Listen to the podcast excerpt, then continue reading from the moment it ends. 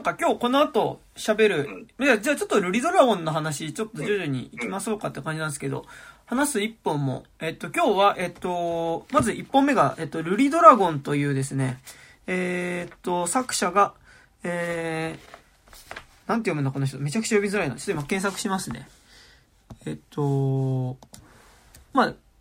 そう、でも、ジャンプ黄金時代って言った時、なんか今話してて思ったのが、こう、なんかそれまでのジャンプってやっぱりちゃんとなんかその、言うて少年誌としての、なんか、勢いだった気はするんですけど、なんか最近のジャンプって、その、それまでのジャンプからするとあんまりジャンプっぽくないというか、なんかその、少年漫画っぽくないうん。漫画もう結構乗っけてるなっていうのが、すごい思うんですが、うん。なんかそのことによる結構間口の広さなんか今出てたタイトルとかでもやっぱ、あかね話って、うん。なんかギリジャンプっぽくないというか、なんかどっちかっていうとスピリッツやんじゃん、なんかその青年誌っぽい気するんですよね。うん。どう、どう、そんなこともないですか？そうかな。いや、あの、その、女の子が主人公っていうところはありますけど、はいはいかなり読んでみると、もう、あの、ジャンプ的な、あの、少年漫画主人公バリバリじゃないですか、あかねちゃん。ああ、そうですね。うんだそういう意味では、まあ、絵柄としては今までのジャンプっぽくないけど、かなり、あの、少年漫画的な流れを踏襲してる、うんううん作品じゃないかなと、あかね話は思うんですけどうんね。うんうん。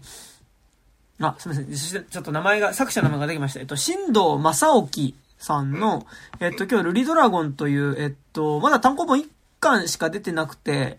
で、ちょっと結構今長い間救済になっちゃってる漫画なんですけど、について喋、まず最初喋ります。で、あらすじが、えっと、これ今、ウィキペディアからです。えー地元の学校に通う高校1年生の青木瑠璃は、ある朝起きると自分の頭に角が生えていることに気づき、相談した母親の青木海から、えっと、自分の父親がドラゴンで、自分が人間とドラゴンの根血であることを淡々と明かされる。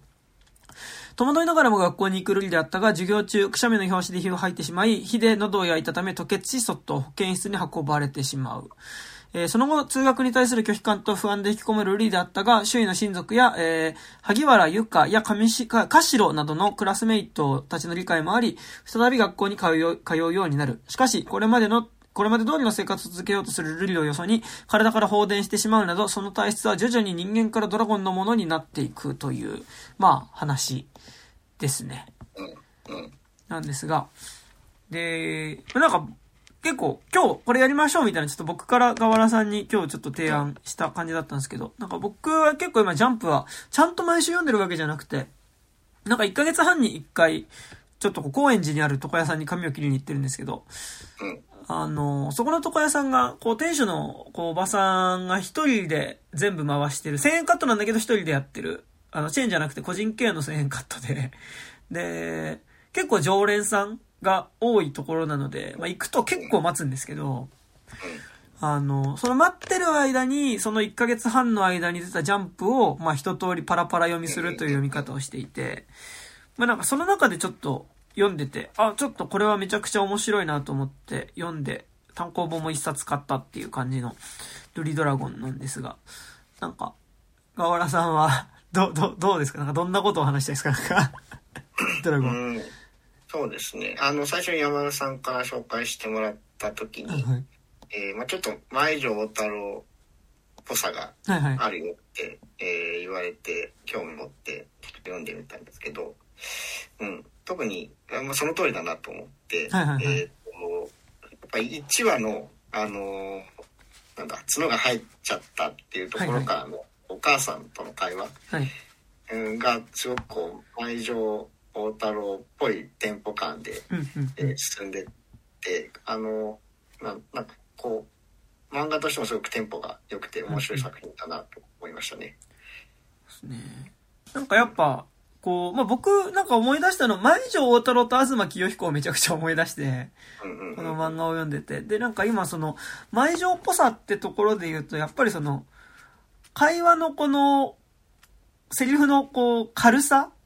うん。なんか、怒っ、まずなんかその、設定の突飛さっていうかな、その、体がなんか異物になってるみたいな始まりとか、なんか、こう、日常ベースにしながら、なんかそこにちょっとこう、一個異物みたいなものを持ち込んで、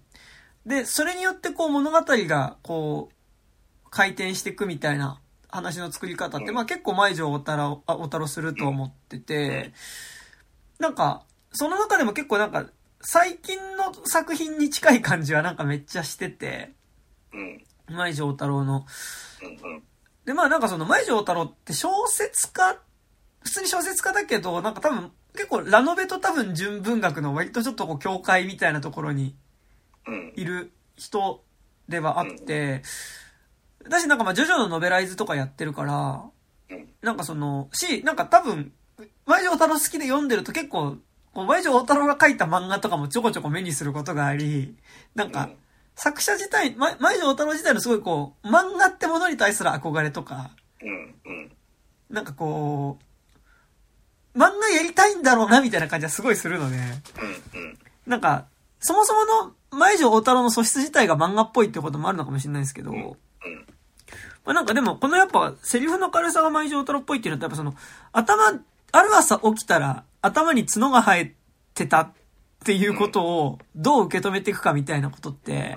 なんでしょう。例えば、前城太郎作品で言うと、なんかやっぱ、アシュラガールの、なんか冒頭の書き出しというか、なんか、その、なんでしょう。あ、角、あ、あ、何これって言って角が生えてるところから始まる感じって、なんか、その変化が一個あったことの気づきから始まるっていう意味で、なんか結構アシュラガールっぽいなと思ったり、あと、まあ、阿修羅ガールの書き出しは、えっとね、えっと、な、したって減るもんじゃないって言われたけど、したらちゃんと減った私の自尊心みたいなところから確か書き出し始まるんですけど、まあそのなんか、どうでもいい相手とこうセックスしちゃった女の子の書き出しから始まるんですけど、なんかちょっとこう自分の中の一個気づきみたいなところから、パッとなんかこう突飛に始まる感じすごい、なんか、舞城王太郎っぽいなって。まあ、さらに言うと、まあ、バイオーグ・トリニティですよね。うん。漫画ですけど、その、うん、ある朝手に穴が開いてるっていうところから始まる感じとかは、なんかすごい、こう、バイオグ感も感じたりしつつ、はいはい。あの、好き好き大好き超愛してる。はいはい。入ってる、あの、ドリルホールインマイブレインっていう。はいはいはいはい。えっ、ー、と、まあ、頭に穴が開いちゃう人、話もありましたね。はいはいはい。うん、なんかその、結構そこで何か自分の体が突飛に変わってたりとか何かこう変、変な能力があるっていうところを通して、うん、なんか、それを一個媒介にしてすごい、なんか、翻って日常とか、うん、なんか割と普遍的な人間関係を描いていくみたいなのを、結構前城大太郎、なんかその入り口突飛な入り方をするけど、なんか結果としてすごいこう、割とありふれたなんか人間関係の機微だったりとか、なんかこう、この人とうまくコミュニケーション取れないな、みたいな葛藤を描くみたいな、すごい結構なんかその、前城大太郎っぽいなと思いつつ、なんか、前城大太郎好きなんだけど、なんか、ちょっとこう、嫌だなって思う部分として、まあ個人的にですけど、なんか結構そのやっぱ、ま、舞城節というか、まあその舞城太郎の文体すごい特殊だと思うんですけど、うん、で、なんかやっぱその、その文体の上で、なんかその、なんでしょう。こう、描いてるの、特に金作の、えっ、ー、と、なんだっけ、リンゴ、えっ、ー、と、なんだっけな、なんとかのリンゴ。君はなんとかのリンゴみたいなやつとか、えっ、ー、と、結構じゅ純文寄りな感じの小説うん、君は可愛い私のリンゴだったかなとか。私はあなたの瞳のリンゴ。あ、全然違った。いや、されど可愛い、されど私の可愛いレモンって言われました、ね、全然違った。ごっちゃになってました。なんかその2冊とか、なんか結構その、普通になんか恋愛関係の男女な感情とか、なんか、割とありふれたもの描いてるけど、なんかこう、主人公がそこでの感情を読み解くために費やす言葉がなんか妙に理屈っぽいというか、なんかちょっとこう、何かを推理するような感じっていうのが、なんか結構、そこが舞城太郎の面白さでもあるし、なんか、こう、この人は何を思ってるんだろうっていうことを、なんかある種こう、何か推理するように解きほぐし、ほぐしていく感じっていうのが、なんか、面白さでもあるし、なんか、なんでしょう。じゅ、まあ、そんな僕そんな純文読まないんですけど、でもなんか僕思うなんか純文ってなんかその結構そこの、こう、割と感情の機微みたいな、なんかその答えを出さないところの、でもなんかそこの、こう、怒り悲しみの中間にあるもうちょっとなんか複雑な感情みたいなものを、なんかいかに、その解像度高く描いていくかみたいなところってある気はするんですけど、それもうちょっとその感覚に近いものというか、はするんですけど、結構前城太郎も、なんかそこは描いてるんだけど、なんかある種答えに近いものを、答えは出ないんだけど、答えに近いものを何かこう探っていく感じみたいなのが、なんか結構展開の面白さとしてある気がしてて、前城大太郎って。うんうんなんかビッチマグネットとかまさになんかそういう感じだなと思いながら読んでたりするんですけど、結構なんかルリドラゴンも、なんか割とそれに近い感じはしてる。うんけど、なんか、なんでしょう、なんか、なんで僕はその、舞城太郎の舞城節がちょっときついなって思うかっていうと、なんか、優しいことを描いてるんだけど、なんかちょっとこの、そのプロセス自体が何かちょっと冷たいもののように感じてしまうことが、うん。なんか僕はあり、なんかちょっとこう、面白いんですけど、なんかこう、そこを乗り切れない部分としてあったりする感じはするんですけど、で、なんか、ルリドラゴンも結構、こう、埋情的な思考というか、なんかそのうん、ある種の人間関係みたいなのを、なんか、それってこういうことじゃんってこう、ある種言い切る感じというか、言い切るって言っちゃったらあれなんですけど、うんなんかそれってあるなって思ってて、なんかそこもでもなんかめちゃくちゃ優しさとして出てきてる気がするんですけど、うんうんなんか個人的にはその、カシロさんっていう、うん後半で出てくる女の子の、こう、会話の感じって、なんか、でカシロさんのその人間関係の捉え方ってめちゃくちゃ舞城大太郎っぽいなと思ってうんて、うん。で、なんか作中のセリフでこういうのあるんですけど、えーっと、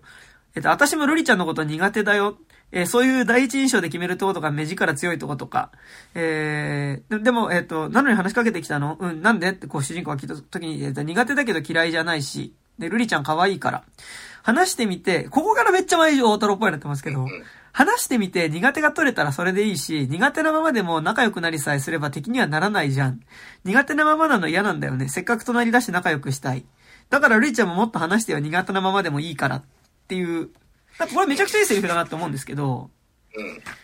なんか、ここの話してみても苦手が取れたらそれでいいし、ね、苦手なままでも仲良くなりさえすれば敵にはならないじゃんって、なんかすごい、なんか、うんあ、なんか舞城大太郎のなんか、こう、セリフとかモノローグでありそうだな、みたいなのが。うんあのあの句読点なくバーって書いてあるところそうそうそうそうそう。っていうのはなんか、めっちゃ思ったんですけど、なんかでも、なんか、舞城大太郎作品だと、あ、温かいことを書いてるんだけど、なんかちょっと冷たいなって思ってしまう瞬間が僕はあったりするんですけど、なんかそれが割とルリドラゴン少なかったなっていうのが、まあめちゃくちゃうん良かったところ。なんかそれはモノローグが少ないからなのかもしれないんですけど、うんっていうのがありますね。うんうん。そうですねまあだから暴力とか死の匂いがあまりしないのでうんうんうん。あ、そうそうそう。部分がうんその舞女のちょっとととトゲトゲしいところがうん抜けてそういうテンポ感うんとかあのそういうえーテンポ感で優しさを描くみたいなそういうところがこううまうまくあの出てるんじゃないかなと思いますね。うんうん。うん。まあなんか、こう、話としてはなんか、まあ、あ基本的に嫌なキャラクター一人も出てこない漫画じゃないですか。まあ一巻の段階では。うんで、でなんかやっぱその、まあ、多分ジャンル分けすると多分日常うん系になると思うんですよね。うんでも、この漫画すごいいいなと思うのが、日常系なんですけど、こう、まあ、要はなんかだからその、女の子のキャッキャッチャキャッ、女子高生のキャッキャッチャキャッキャなんですけど、うんなんかそこにこう、主人公に角が生えてきた、まあ、ドラゴン化してしまうし、それがどんどん進行していくっていう、うん。なんかやっぱその、日常を壊しかねない要素。うん。を入れつつも、なんかそれでもこう、日常が回っていくことをこの漫画は描いてる気がしてて、うん。でもなんかその、変なものが入ってきても、なんかその、それはそういうものとして、受け入れられるリアリティって漫画の中にはある気がするんですけど。なんかその、ドラえもんが入っ、例えばドラえもんって漫画でドラえもんがあそこの世界にいることによって、ドラえもんってなんだよっていうことによる、その、うんあの世界に対する影響って本当だったらもっとあるはずじゃないですか。あの異物が街の中にいることに対する街自体の変化だったり、多分クラスメイトだったりの変化ってあるはずだけど、なんかその作品のリアリティとして、まあそれは、まあ割と摩擦少なく受け入れられるリアリティってある気するんですけど、なんかルリドラゴンって、受け入れられてるようで、ちゃんと彼女を受け入れるために、行われてる彼女に対するこう、気持ち彼女に向けられてる気持ちだったり、彼女を受け入れるために、世界がどう動いてるかとか、なんか、どういう風に彼女の頭に角が生えたっていうことを、本人もどう納得していくかってことだし、周りの人もどう納得していくかっていうことを、それなりにみんなか考えたり葛藤はしてるけど、なんかその上ででもみんながみんな軽く振る舞えてるうん。答えにたどり着いてるみたいな、なんかそこのこの世界のあり方自体が、なんかその、うん。彼女の頭に角が入ってドラゴン化していくってことを見ないわけじゃなくて、ちゃんと見た上で、でもなんかこう自然体で受け止めていくみたいな、このバランス感が、あ、めちゃくちゃいいみたいなのがうん。結構悪いですね。うん。そう。そこですね、割とこの漫画が。なんか一巻の段階でとても好きなのは。うん、うん。えー、なんか割とそれをこう、担保してるものとして、うん。まあなんかクラスメイトたちが、その、彼女の存在、ルリっていうそのドラゴン化してっちゃう、このことを、まあ、怖いっちゃ怖いじゃないですか。その、うん。うん。いきなり火を吐いてしまったりするし、でもなんかそれをこう、ある種いじめたりとか、なんか追い出したりとかする形じゃなく受け入れるように努力、努力っていうか、なんか、彼ら、彼女たちの中で理解するためのこう、自分なりのこう、納得をしていくっていう過程もめちゃくちゃいいんですけど、なんかやっぱこの漫画安心して読めるのが、なんか、その、10代の子たちが納得するための思考にたどり着くための場所のさらにその外側にちゃんと大人の視点があるっていうのが、まあなんかめちゃくちゃいいなと思ってて、なんか今ルリドラゴン一巻の段階でまあ、その主人公のルリちゃんとこのキャラクターが話してる瞬間が好きみたいなのはまあなんか、上げていくと全部まあ好きなんですけど基本的に。うん。でもなんか今個人的にはルリちゃんとお母さんのやりとりがまあめちゃくちゃ好きで、うん。うん。ですよね。あの、結構お母さんが結構ひょうひょうとしてて、なんか、こう、一緒にスーパーに買い物に行く時の会も会話とか、なんかゲームしてる時の会話とか、うん。こう、あとこう、ルリが火を吹いちゃった後に、こう、いきなりまた吹いちゃうとやばいから、その火を吹く練習するぞって言って、こう、河川敷行って、こう、お母さんがなんかピクニックみたいにお弁当広げてて、その横でルリが火吹いてるってシーンがあるんですけど。なんかお母さん自体は結構なんかその、どうしようって焦ってるルリに対して、まあそんなもんじゃないみたいな、うん。結構割とこう、あんまり動じずに受け入れてるような、なんかう、ん。まあな、なるようになるっしょぐらいなテンションで。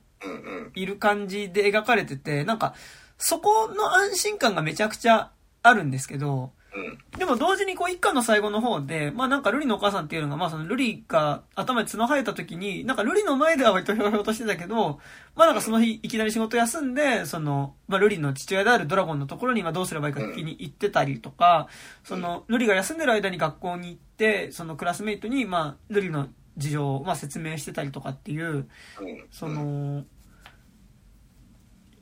ある意味こう大人としての余裕というか、なんかこう、うん。不安にさせないための、なんかこう、振る舞いとしても、なんかそのお母さんの余裕が見えたりするところとか、なんかやっぱ基本的に、ルリ、子供であるルリ視点からすると、ルリにしてもあと学校の先生にしても、なんか、あんまりやる気なく、なんか、普通にひょうひょうとしてる人に見えるんだけど、なんかでもその人たちがなんか、いかにそのでも、ルリが自分のことを理解していくためにとか、なんかその、ルリを周りが、その、クラスメートたちが受け入れられるように、なんかこう、ちゃんと周りの気持ちを考えて取ってる行動があるっていうのが、うん。うん。どうだって感動的やろって描かれるわけじゃなく、なんか、端々の仕草でちょっと見えたりするっていう、なんか、そこのバランス感がめちゃくちゃなんか、この漫画の温かさだなっていうのは。うん。ですね。そのさっき言ってた、うんうんあの、お母さんが、ルイちゃんが住んでる間に、あの、クラスに説明したところも、はいはいちょっと、あの、なんだ、えー、ルイはお察しの通り、普通の人間ではないです、しか言ってなくて、はいはい。あの、ドラゴンですって、こう、言う言わないところがなんかすごく僕はいいなと。うんうんうん。あの、まあ、その、そのせいでなんか、お前生物兵器だろみたいな、その、あらぬ妄想を生んでしまったんですけど、うん、あの、ドラゴン、ドラゴンだっていうのは、まあ、ルイちゃんの口から言うべきなんじゃないかなと思って、お母さん言わなかったんじゃないかなと思うんですけど、うんうんうんなんかそういう気遣いも、あの、特にこう、え漫画の中では書いてないけど、そういうふうに感じ取れるようにえーしてるっていうところがすごく、あの、いいなと思いましたね。うんなんかそのやっぱ大人のキャラクターのそのどこまで介入するかうん。のなんか介入っていうかなんかそのこうちゃんと本人たちに任せてる感じのバランス感。なんかそれはうん。把握できてるからなんかこれぐらいは本人たちで考えろっていう感じで課題を出してるとかっていうわけじゃなくてなんか多分これは自分が伝えることじゃないなっていうバランス感で大人たちがなんかこう、の関わりの具合とかもすごい良くて、なんか今確かにその、お、あお母さんの口からドラゴンって出てないよなって思った時に、その、学校の先生もドラゴンって言ってないんですよね。その、ルリが火吹いて、その後学校来た時のホームルームのシーンで、まあその学校の先生って、まあここのセリフがまあなんか、割とこう、一番具体的には言ってる気するんですけど、なんか、こう、まあ、えっと、まあ普通の人間社会でもよくあることです。えー普通とは違う特性を持った人がいることなんて、火を吐いたくらい気にすることないよ。世の中いろんな人がいるもんです。みんないろいろ思うところあるかもしれませんが、まあ仲良くやっていきましょう。じゃあちょっと早いけどホームルーム始めますか。あれ？またかなお、かなお休みっていう感じで。ここのページの、こう、特性っていう言い方をしていて。で、火を吐いたくらい気にすることないよ。なんかいろんな人がいるもんです。っていう、なんか、で、みんないろいろ思うところもあるかもしれませんが、まあ仲良くやっていきましょうっていうのが、なんかこの先生最初出てきた時に、なんかやる気がないから適当なんじゃないかみたいな書き方をされてるんだけど、なんか、これぐらいの適当さで返すことによって、なんか、すごくこう見守ってる距離感というか、うんうんうん。な感じがめちゃくちゃするのと、なんか別にこの漫画社会派の漫画では全然ないと思うんですけど、うんただでもなんか、この書き方をすることによって、結構なんかドラゴン化しちゃう女の子の話ってすごい抽象的な話が、なんか多分、割となんか自分の特性だったりとか障害とか、なんかアイデンティティ的なところで結構しんどいなとか思ってる子とかの、にとっての物語に一気になってる気がしてて、うん。なんか、っていう話ですって描いてないんだけど、なんかここのセリフってすごいこう、そういう人にとってこの漫画が刺さるものになってるだろうなっていう感じもすごいしてて、うんなんかめちゃくちゃいいんですよね。なんかこの大人の距離感っていうかうん。っていうのは、そうですね、ありますね。仮面ライダーブラックサイン足りないところですね。そう、言っちゃいますから、もうね。はい、ちょっと後でブラックさんの話もしますかはい。いいですか？ちょっとうん、見たんですけど、特に感想シェアする相手がいなかったので。はいあのーで、ルイドラゴンの話を戻すと、これ言ってないといけないなと思うところでは、絵がクソうまいですよね。そうなんですよね。うん。特にまあ、扉絵なんで例に出すのあれかもしれないですけど、151ページ、ど第6話の扉絵のとこ、はいはいはい。なんかね、ルイちゃんが仮面ライダーみたいなポーズ取ってるとこ。はいはいはいはいはい。いや、あの、面白い骨格を意識したポーズをしてて、あの、うん、その、漫画的な、あの、まあ、顔立ちとかは漫画的なデフォルメとかかかってますけど、うん、あの、こう、全全身というか、体格、体格とかとしてはすごく、こう、リアルな感じにうん書かれてて、すごくこう、あの、まあ、骨があって、肉があってみたいな、こう、ちゃんと人間らしいうんうんうん。体格をして、すごくこう、めちゃくちゃ絵うまいなって美術的な絵のうまさがあるなっていう感じがしますよね。うんうんうんうん。それでなんかその上でやっぱちゃんとすごいこう、チャチャーミングさというか、うん。こう、なんか絶妙なバランス感ですよね。なんか、うん。四つ葉とっぽさを思ったのは、なんか最近の四つ葉とのその、なんか、こう、セリフのテンポ感とかとも近いなとも思ったんですけど、なんかどっちかというと四つ葉との中心のキャラクターっていうより、なんかその、モブで出てくるキャラクターが結構最近の四つ葉とどんどん魅力的になってるなと思ってて、なんかモブのキャラクターの方が、なんか漫画っぽい頭身じゃなくて結構なんかその、すごい、なんか、リアルな人の、なんか、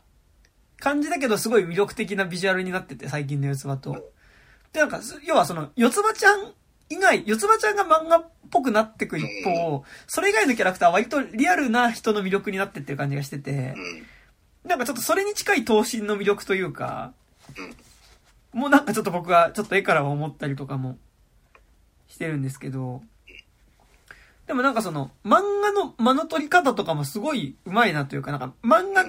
ならではの面白さもめっちゃあるなと思ってて、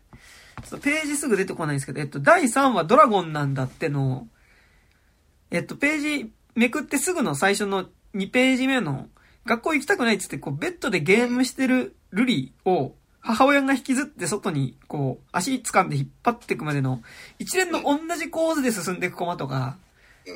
なんかこう、あ、めちゃくちゃこの、漫画のリズム的に面白いな、みたいなのがすごいあり、そう。この辺とかすごい好きですね。うん。なんかでも、前、今日この後話すもう一冊のフールナイトの話もしたけど、なんかこの、でも、なんかこの話したかもしれないですけど、この、同じコマ何、同じ構図のコマ何個も繋げる、続けて、そこでのこう、微妙な変化を見せるみたいなテクって、あるんですね。いや、なんか多分漫画描いてる人からしたらそんな当たり前だよってもしかしたら、のかもしれないですけど、なんか最近の漫画見るとなんかすごいそれを、すごい思う。あと漫画めっちゃうまい。はいはい。あ、ど、どどうぞ。漫画、テンポ的にめっちゃうまいなって思うのは、やっぱその第1話の最後のルリが、くしゃみの勢いで火を吐いてしまうシーンの、それも結構ほぼ同じ構図でやってて、手前のページが、半ページ丸々使って、教科書でこう口元を収めて、こう、ヘップってくしゃみをこう、吸って、るコマ絵で、で、次のページめくるとそのままくしゃみが火になってるっていうのが今度見開きのページになってるって感じなんですけど、ここすごいこの、この で、この火入っちゃったっていうことがやっぱりこの漫画の第1話ではすごいこう、大きい出来事として出てくるので、なんかこの、このリズム感、あ、なんかめちゃくちゃうめえなっていうのはすごい思ったんですけど。うん。ですね。あ、すいません。で、ど、どうですか、ガラさん。いや、うん、本当にテンポ感はすごく素晴らしいなっていうところは僕も思いますね。うんうんうんいいんですよね。うん。そう。なんかあと、ちょっとち、もう少しちょっと違う話なんですけど、うん。なんかこの漫画におけるドラゴン化っていうことに対するこう作中の中での距離感も結構独特だなと思ってて、うん。うんなんか女子高生の女の子がドラゴンになっていく、まあ、ドラゴン化してっちゃうって、なんでしょう？なんか、A24 とか最近やりそうだなみたいな感じっていうか。まあなんか、ロ、ローとか、そういう感じっていうか、まあだからなんか A24 ってやっぱりその、えっと、A24 は、えっと、スタジオの名前であって、まあ、まあ、スタジオの名前で、レベルの名前であって、作家の名前ではないので、その、A24 に一貫した作家性があるってわけでもないんですけど、まあでも A24 って、こう、なんでしょう。大雑把に言っちゃうとなんかやっぱ既存のジャンル映画的なモチーフだったりとか、ジャンル映画的なものを土台にした上で、でもなんかもうちょっとそこに出てくる、こう、人物の内面のメタファーだったりとか、として、その、モチーフを使っていく。作品、なんか、だからその、ジャンル映画的なモチーフを使ってすごいこう、純文学的なことだったり、なんかその、アート映画的なことを結構描いていくのがなんか A24 だと思うんですけど、大雑把に言っちゃうと別にここに当てはまらない作品も全然あると思うんですけど、なんかその中でやっぱその、結構、ある種の、こう、食人族、まあ、食人とかそのカニバリズムみたいなこととか、まあその人間が食べたくなっちゃう症状みたいなことを、なんかある種その、10代の二次成長的なこととして描いたりしたのが、なんかこうまあ、ローって映画がそういうものだったと思うんですけど、なんかドラゴン化していく、女の子が、女子10代の女の子が、こう、ドラゴン化していく、要はその頭に角が生えて、あの、火を吹くようになってて、まあ、モンスター化していくって多分なんか、一番わかりやすいところは多分結構そういうモチーフというか、その、うん。大人になっていってしまうことのモチーフとして、まあ別にそれは女の子に限らずですけど、なんか10代の子の体がそういう風に変化していくっていう、その、現実にすごい近いリアリティの中でなっていくって、結構やっぱそういうモチーフとしてつ作るのが、まあ結構なんか、一番わかりやすいところうん。だと思うし、それってどっちかっていうと、それまで普通に周りと接することができてた主人公が、ドラゴン化する、要はモンスター化することによって、ある種その、要は自分の中、自分に対する、なんかそれまでは自分っていうのが違和感なく、周りの大勢の中に混じれてるように思ってたけど、急に自分が他の人とは違う異物のように思えてきてしまって、で、他の人とこんなに違う自分が受け入れてもらえるんだろうかっていう不安っていうものにこう、書き立てられていくみたいなものだったりとか、自分がこんな風に変わっていってしまうっていうことの怖さ。自分自身の中に他者性を見出していく怖さ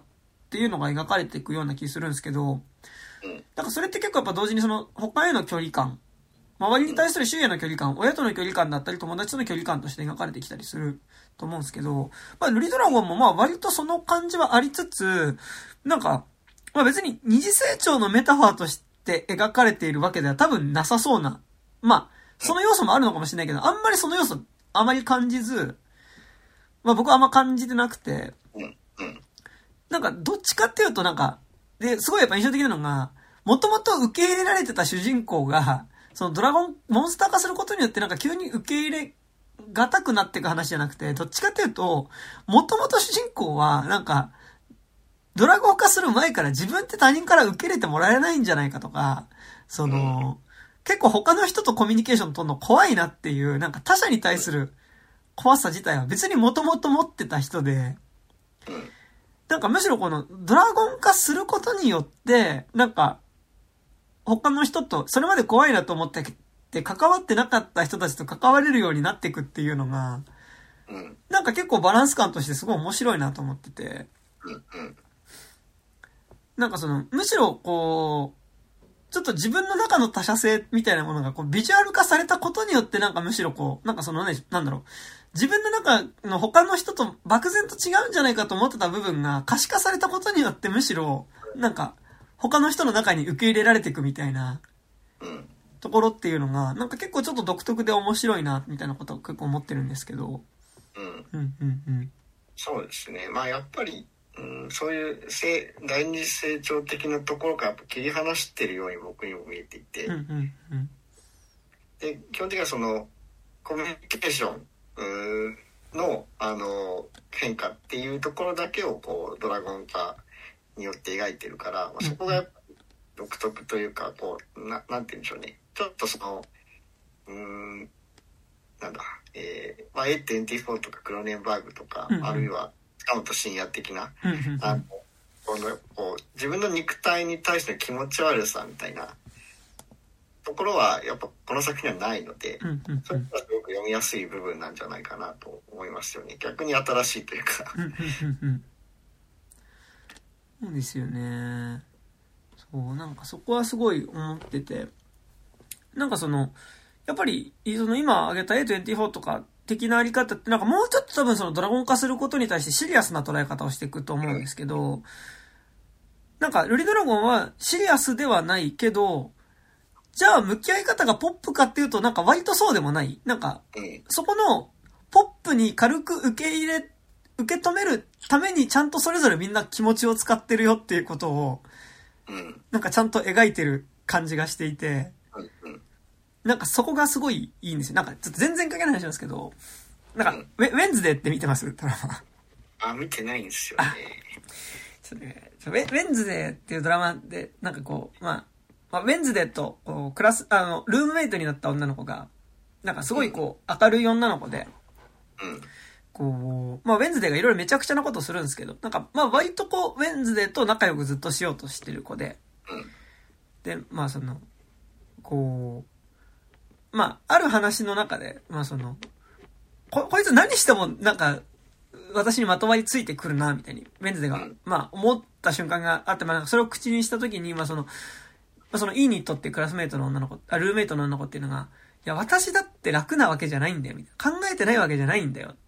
っていう、まあその、今まで何も考えてないな、こいつって思ってた相手が、なんか、何も考えてない風に接するためにどれだけ努力してたかみたいなことが、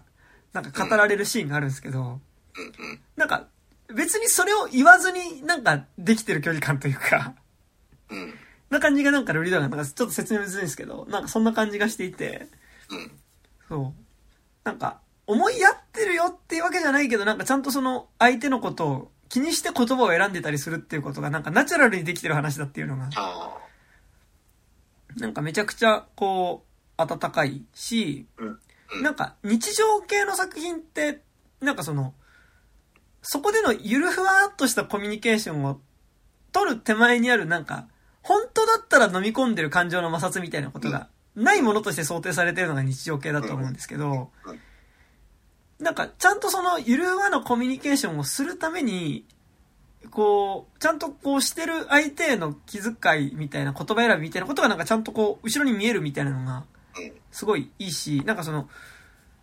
ルリちゃんが必ずしも受け入れられてるわけじゃない。うん。その、一回その、カシロさんっていう途中から仲良くなった女の子が、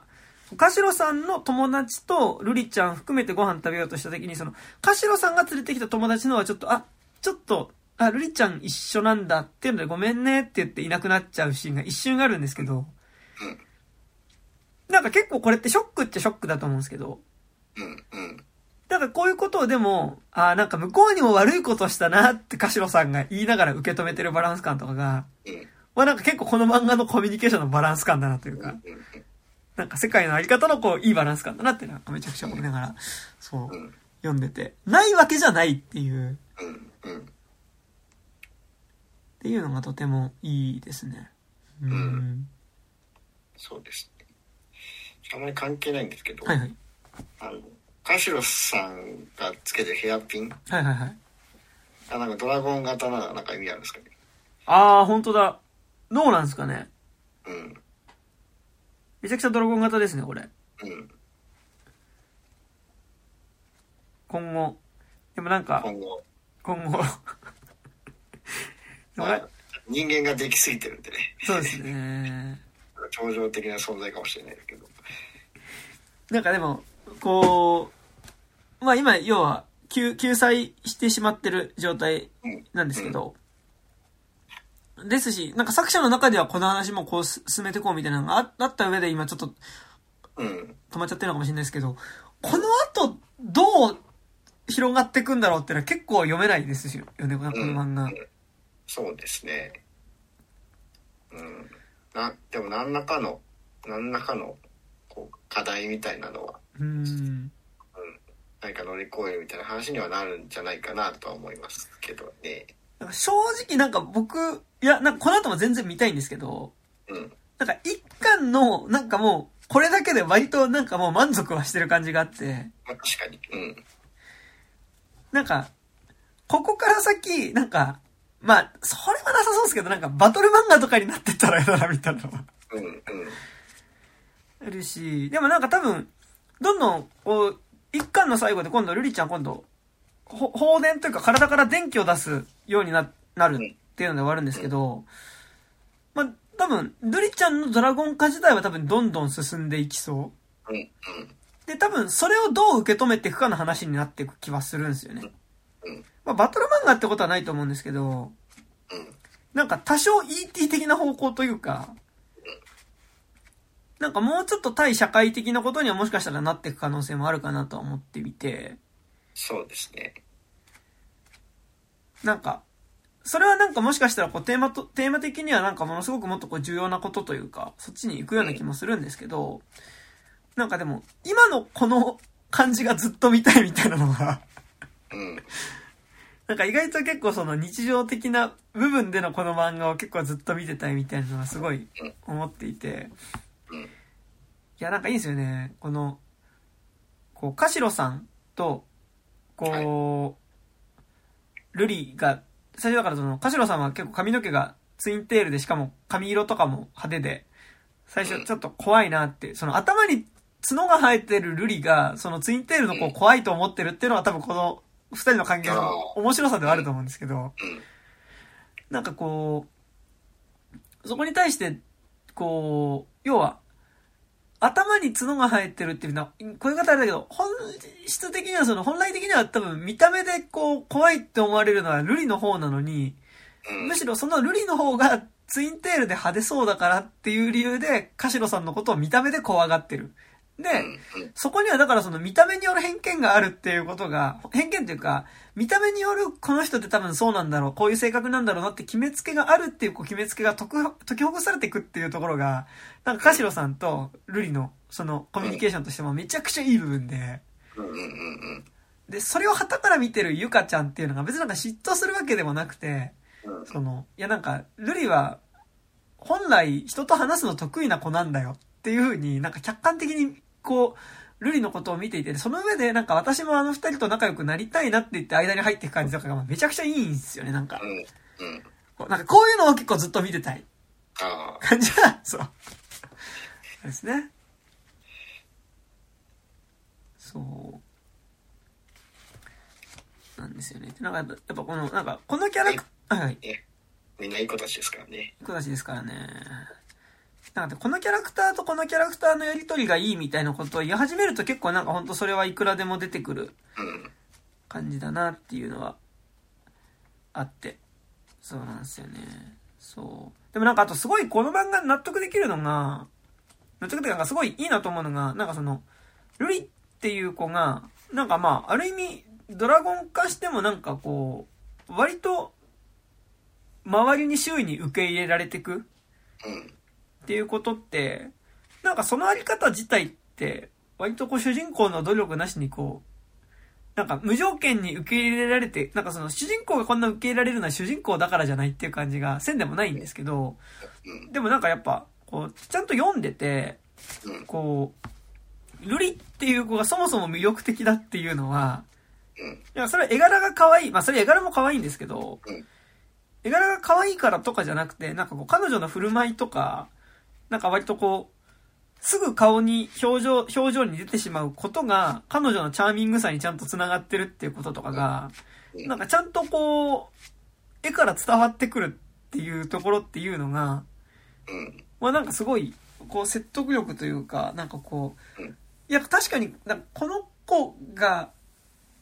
こう受け入れられてくっていうところの、なんかこの、ルリのルリ性みたいなところがなんかちゃんとこう、説得、キャラクターとしての説得力になってる部分っていうのがうん。あるなっていうのもあるし、その、ルリのルリ性を作ってるものっていうのが、ルリ一人のものじゃなくて、そのユカっていう友達だったり、お母さんの、こう、キャラクターだったりっていうものが、なんかそこには影響してるっていうことが、なんかうん、間接的にすごいわかるって感じが。なんかこう、ちゃんとそれぞれのキャラクターが影響し合ってる感じがすごいするんですよね、なんかね。うん。うん。という、感じですね。はい。はい。まあ、ゆかちゃん、物美味しそうに食べますか？らね。ゆかちゃんじゃない、ルリちゃんは。そうですね。食事シーン結構この漫画いいですよね。美味しそうで。いい。うん。6話のおにぎりっていうところがすごいいいですね。いいなっていう。うん。あと、僕、あの、お母さんとたこ焼き食べるとことかもすごいはいはい。いいなっていう感じが。こう、あの、たこ焼きを食べる時の、こう、お皿を手に持って、こう、たこ焼きを口に入れる、こう、擬音で言うと、ジュワっていう音がしてる時の、こう、口の開け方が、なんか、ちゃんと熱いものを食べる時の口の。開け方でありつつ、なんか、アフアフみたいな、なんかその、いわゆる、こう、過剰にリアクションしてるわけでもないけど、なんかちゃんとこの、熱いものを食べてる時の口の形になってるこの顔とかめちゃくちゃいいんですよね、なんか。うん。うん。いや、ええうまいっすよね。やばいっすよね。そう。これはなので、ちょっとこう、結構一個一個、こう、さりげない仕草とかがなんかちゃんとこう伝わってくるのやっぱ絵のうまさだなっていうのがありますよね、なんか。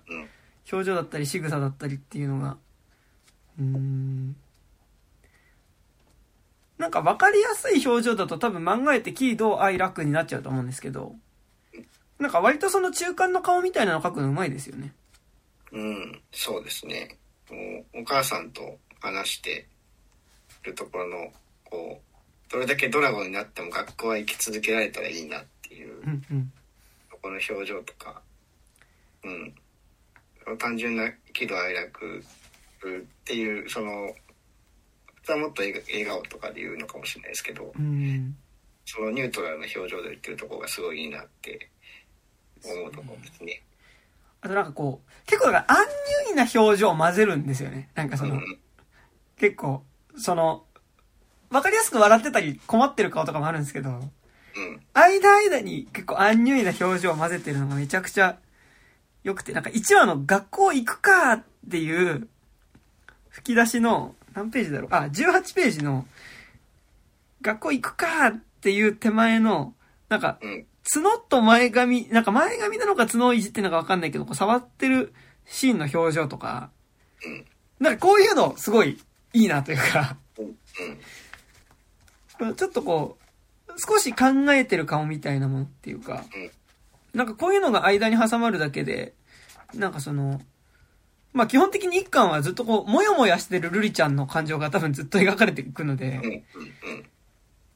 なんかそこの表情に説得力があるっていうのはありますよね、なんか。う。うん。いいですね。そう。でもなんかやっぱ、最近、まあ、小倉会とかもそうなんですけど、うん。なんかやっぱが学園舞台にしたものを見るとなんか結局なんかみんな好きになっちゃうんですよね。出てくる人。うん。そうですね。いや、だからそうそういう、こう、ストレスなく、いい人たちで、こう、話を回していくっていうのが、もうなんかみんな上手くなってますよね。そうですね。そう。なんかだからやっぱその、四つ葉と、まあ四つ葉と手に出しちゃうと結構まあこの漫画とだいぶ違うんであれですけど、なんか四つ葉ととかなんかやっぱ軽音的なそういう日常ものみたいなの言った時になんかこう、もうちょっとその、ファンタジー感というか、うん。感情のあり方としてのファンタジー感ってなんか僕は感じてたりするんですけど、うん。なんかちょっとこう、それよりはやっぱりちょっと、もうちょっと実リアルな感情に近いな、みたいなバランス感ではあって、うん。ドラゴンは。ですね。うん。なんかちょっと今の、そのさっきの本当に最初の方に話してた、今の大なんかわかんないですけど、ジャンプ黄金時代において、うん。なんか、その黄金時代のうちの一冊ってほどの多分人気ではないとは思うんですけど。でもなんかすごいこう、派手な漫画の間にこれがあるっていうのはすごいいいなっていうのはうん。そうですね。めちゃくちゃ思ってて、なんか実際やっぱそういうバランス感で僕もこの漫画を、その、いつも言ってる床屋で読んだので、うん。ですね。うーん。という。はい。で、できたら続きもまたうん連載再開してほしいなっていうのはそうですね。ね、ありますなというところですが。なんか他ありますか？すいません。なんか僕は結構なんかロリドラゴン、大体こんな感じかなって感じですけど。うん。まあ、あの、こんなもんですかね。はいはい。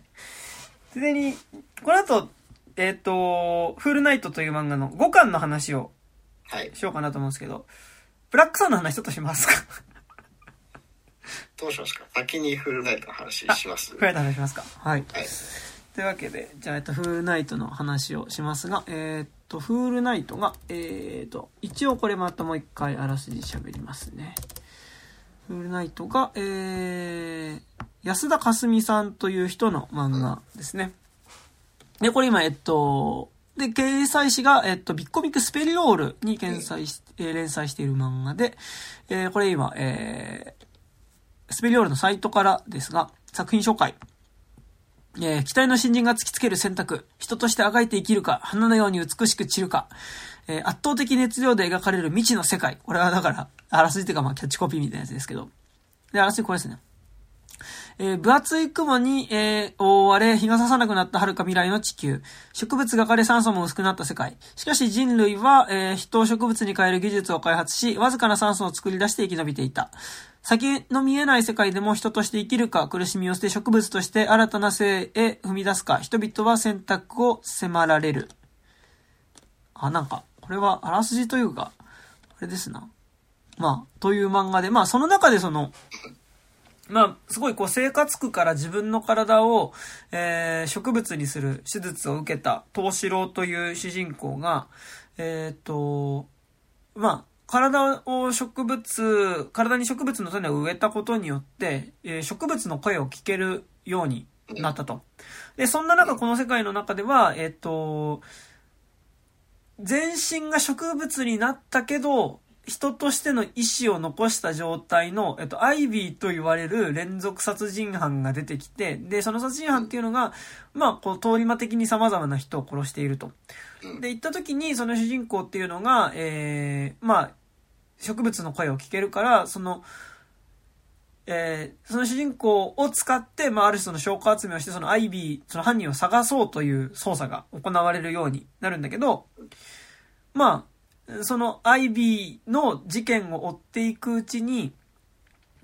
この世界の結構背景にある、まあ、めちゃくちゃ要は格差社会になってるわけで、その、お金ない人はその、ある種自分の体を植物化する、要はその、人権を剥奪されて、要は物になっていくってことなんですけど、それが。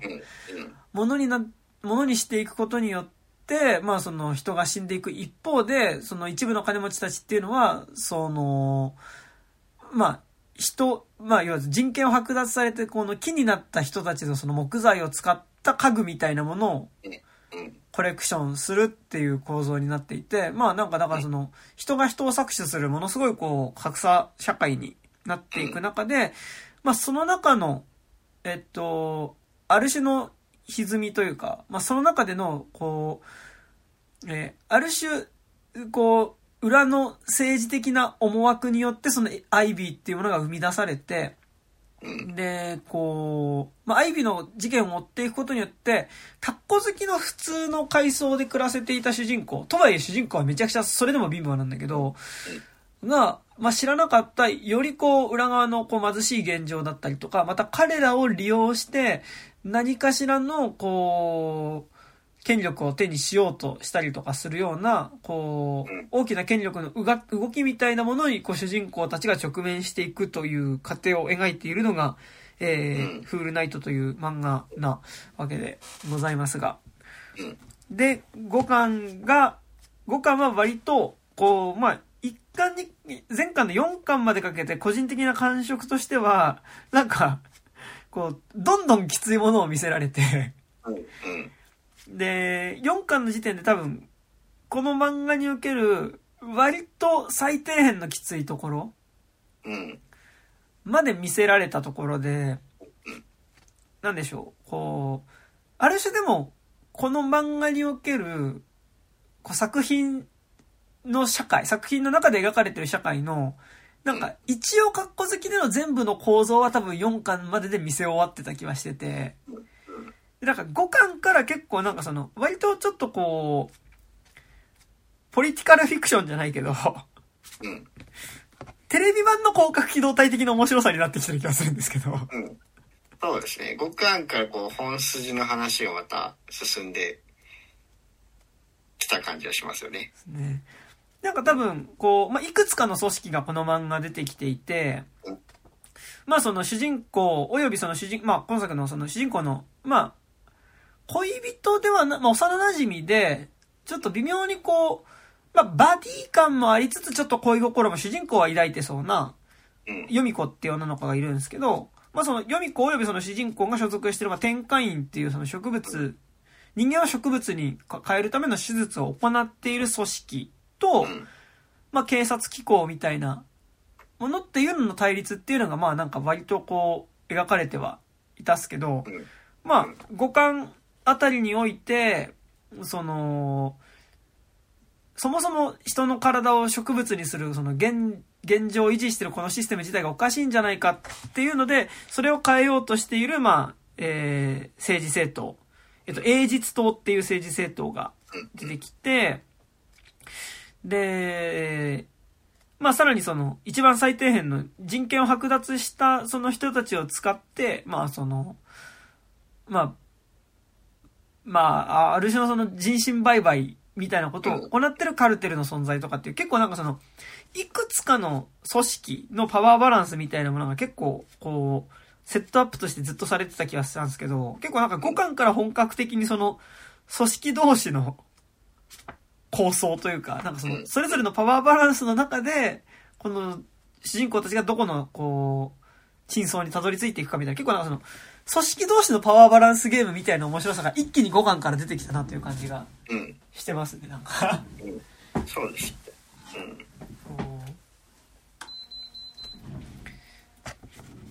こうでも、結構個人的に5巻から面白さとしてあったのが、まあなんか、まあなんかちょっと、もうちょっと表面的な話からしましょうか。なんか、うん。ただ5巻すごい良かったのが、それまでなんかちょっとこう、目立つモブキャラみたいな感じで描かれてた、うん。うん。あのーあの子、えっ、とかなえのそう、かなえのっていう、ちょっとこう、ふにゃっとした顔の、まあおっぱいの女 大きい女の人が出てくるんですけど、うんまあ結構、最、5巻の1話2話はもうほぼほぼこのかなえのの話になってて、うん。なんか急にこう、パワータイプというか、うん。こう、この漫画における、まあ、最強キャラうん。の一人として結構なんかこう、かなえのっていうのが、こう、立ち上がってきて、なんかすごいこう、あ、一気に魅力的なキャラだなっていう感じが。うん。そうですね。だから、その、かなえのさんの過去を描く、こう、三あの、5巻最初に収録されてる36話の、うん。えージオメトリック金魚ってはいう話はすごくクオリティ高いなと思いました。うんかなえのさんのこう過去を描きつつそのジオメトリック金魚っていうその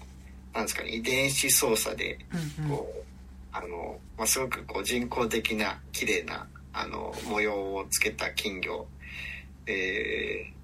がそのかなえのさんがこうボディーガードをしてる、うんうん。えー、年会員のこう偉い若い、えーなんだっけ？えーとやつかやつか、はいはい。えーがそのジオメトリック金魚をあの買うのにあの金井さんが付き合っていく中でそのまあ八塚君のこう社会的な立場とかはいはい。あのこう金井さんのこうまあ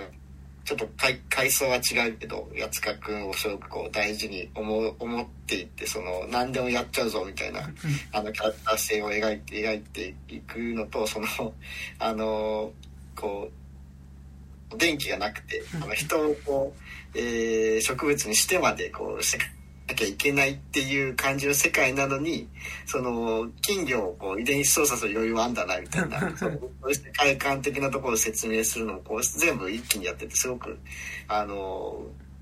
こう本質とは直接絡まないんですけど、うん。こうあの密度の高い1話だなと思いましたね。まあなんかこの、まあ、い5巻の1話2話。だから、えっと、話数で言うと36話37話の、ジオメトリ、36話ジオミト、ジオメトリック金魚と、まあその後の悲しい顔しないでうん。のこの2話ってやっぱなんかすごいこう、でもやっぱこの漫画前提として、なんかこの2話がすごい際立ってくるのって、その、うん。さっきも言ったんですけど、ガードさんも言ってましたけど、こう、人が基本的に人として扱われない世界ですよっていうことは、うん。もう、4巻かけてもう散々見せられてきて、うんなんなら4巻において、なんかこう、それまでこう、かろうじて、こう、自分の子供だったりとかを愛するっていう、なんかこう、最低限人間的な愛情みたいなものを、うん。苦しい生活の中でもなんとかそれだけは守ろうとしてた人のうん。あり方が、こう、その、なんか、どんどん踏みにじられていく過程というか、うんその生活苦によってそれが失われていく過程を見せられたりとかしてる上で、なんかやっぱ、その中でもこう、自分の息子を投影しているその人物のことを、なんとか、こう、彼に愛情を注ごうとすることとか、っていうのが、こう、よりこう、ささやかなきらめきなのだけれども、なんかものすごくこう、こう、大事なものというか、うんかけがえのないものに見えてくるっていうのは、うんでもものすごくいびつですよね。ですね。まあ、あと、13話の小回りがすごく好きなんですよ。はいはいはい。13, 13ページ。ははははい。13ページの。はいはい、あ、この、金魚。さんが、ははいい、はいあのー、八塚くんがいる、あの、金金魚屋さんの中に八塚くんがいるのをはいはい見てるカットから、こう、あの、イマジナリレイン超えてん、あの、八塚くん側が映してるみたいな。うんうんうんあこの、しかもあの、この八塚くんがこう、対角線上になってるはいはい。うんところがすごくなんか、あなんかめっちゃこう、映画的だなっていう、そうですね。あ美しいカットだ。とやっぱこう基本的にこの2話は、なんかやっぱこう、かなえのが八つかを見てるっていう視点が、うん。多分こう、まあ、いわゆるアアングル的なところでの、こう、主導権というか、うん。を引っ張ってってる感じで、こう、やっぱり彼を見守る眼差しとして、こう、かなえのがいるっていうことが、なんかこう、アングルからもすごい伝わってくるんですよね。なんかその、うんだし、そうですね。やっぱ19ページとかそうですけど、かなえのが、やつかんを見るときに、そこには同時にこう幼少期の彼だったり、同時にう、ん。なんならその娘みたいなものっていうのをそこに投影してるみたいな。っていうのがやっぱ見えますからね、これね。うんう。ん。で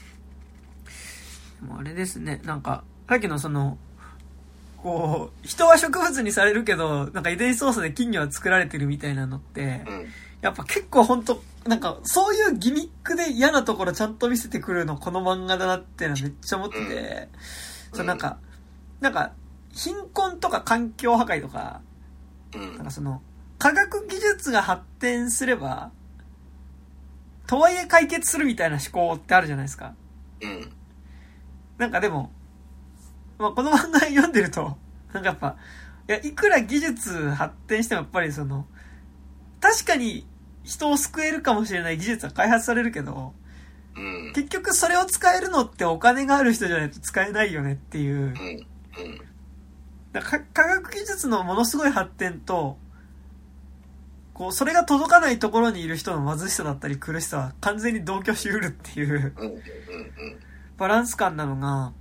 うん。なんか主張としてあるっていうよりはなんかもう多分、もうこの世界の一貫した仕組みとしてそれを設定してるから多分、ちょっとしたことを描いてもそれが見えてくるっていうのはめちゃくちゃありますよね。なんかその、うん。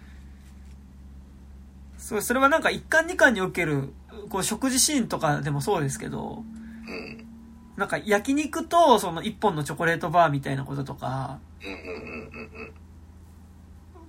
そそれが食べられる人にとっては当たり前だけど、食べられない人にとっては、250円のチョコレートバーですら。ものすごいその高いから食べられないものだったりするみたいなこうん。とっていうのは、そう。なんか、だからそこほんとずっと一貫してる感じしますよね、なんか。うん。うん。そうなんですよね。そこのエピソードの選び方と差し込み方がすごいうまいですよね。まあちょっと、さまつなところうん。でいくと、なんか僕結構4巻が、今のところこの漫画で一番きつくて、まあみんなそうだと思うんですけど、うん。4巻で、そのメインの話とは、違う筋で何が描かれるかっていうと、その、シングルファーザーで高校生の女の子と一緒に暮らしてるお父さんっていうのが、まあ、保険の、まあ、国民保険みたいなのの料金をちょっと滞納してしまった瞬間に、その、娘が風邪をひいてしまって、うん。で、その医者医療費を払ったがために、うん。一気に生活がどんどん転落していく様。うん。で、普通の人たちが住んでる街から追い出されて、まあ、人権が保障されないスラム街に親子ともども落ちていってしまうまでの過程っていうのを、うん。まあ、丁寧に 描いており、うん。主人公がスラム街から帰るのと、その、その親子がスラム街に落ちていくのが、同じコマの中で描かれるところとか本当に嫌なんですけど。で、結構5巻しんどかったのが、5巻の45ページで、そのまあ、本作の、まあ、ヒロインみたいなところにその、えっ、と、ヨミコっていう、こう、うん。女性が電車に乗ってこう帰ってると、まあ、そこにこう、偶然乗り合わせた、こう、高校生がうん。二人がいて、で、まあなんかそこはその、その電車の中では、その、英実島っていう、その、天下っていう、だからその人間を植物にするような、だから、まあ、ある意味この作品の世界における、その、まあ、極端な格差社会を生み出す、こう、背景にある、こう、システムをなくそうって言って出てきた、政党の、まあ、えっと、決闘の初心表明演説みたいなのがニュースで流れてるの。を、まあ、高校生二人が見てて、その、それを見てる高校生はさらにヨミ子が見てるってバランスなんですけど、で、まあ、その中でこう、その高校生の一人っていうのが、まあ、もし天下院がなかったらメグ、奥村だって今まで通り暮らせたんだ。天下院なんてなくなった方がいいよって言って、まあ、言ってるんですけど、で、まあこのヨミ子って人はまあ天下院で働いてる人なんですけど、メグ、奥村って、うん。まああの女の子じゃないですか。うん、そうですね。なんか、こう、ここの子は結構しんどくて。うん。なんかこう、この子を通して、なんか、ちょっと前まであの、そっか、4巻でその、スラム街に行っちゃった女の子って普通の暮らしできてたんだなっていうのが、なんかこう、この距離感で描かれることの、なんか、こう、この世界におけるリアリティみたいなすごいある気がしてて、うん、そう、結構ここが、まあ割と、しんどさ感というか。なんかちゃんと起こることが全部リンクしてるんですよね。なんかそそうなんですよね。悪い方に。リンクしてるっていうのが、そうなんですよね。でもなんかやっぱこの漫画、あれなのがやっぱこの、え、英実島っていう一見この漫画の世界においては希望のように見えているもの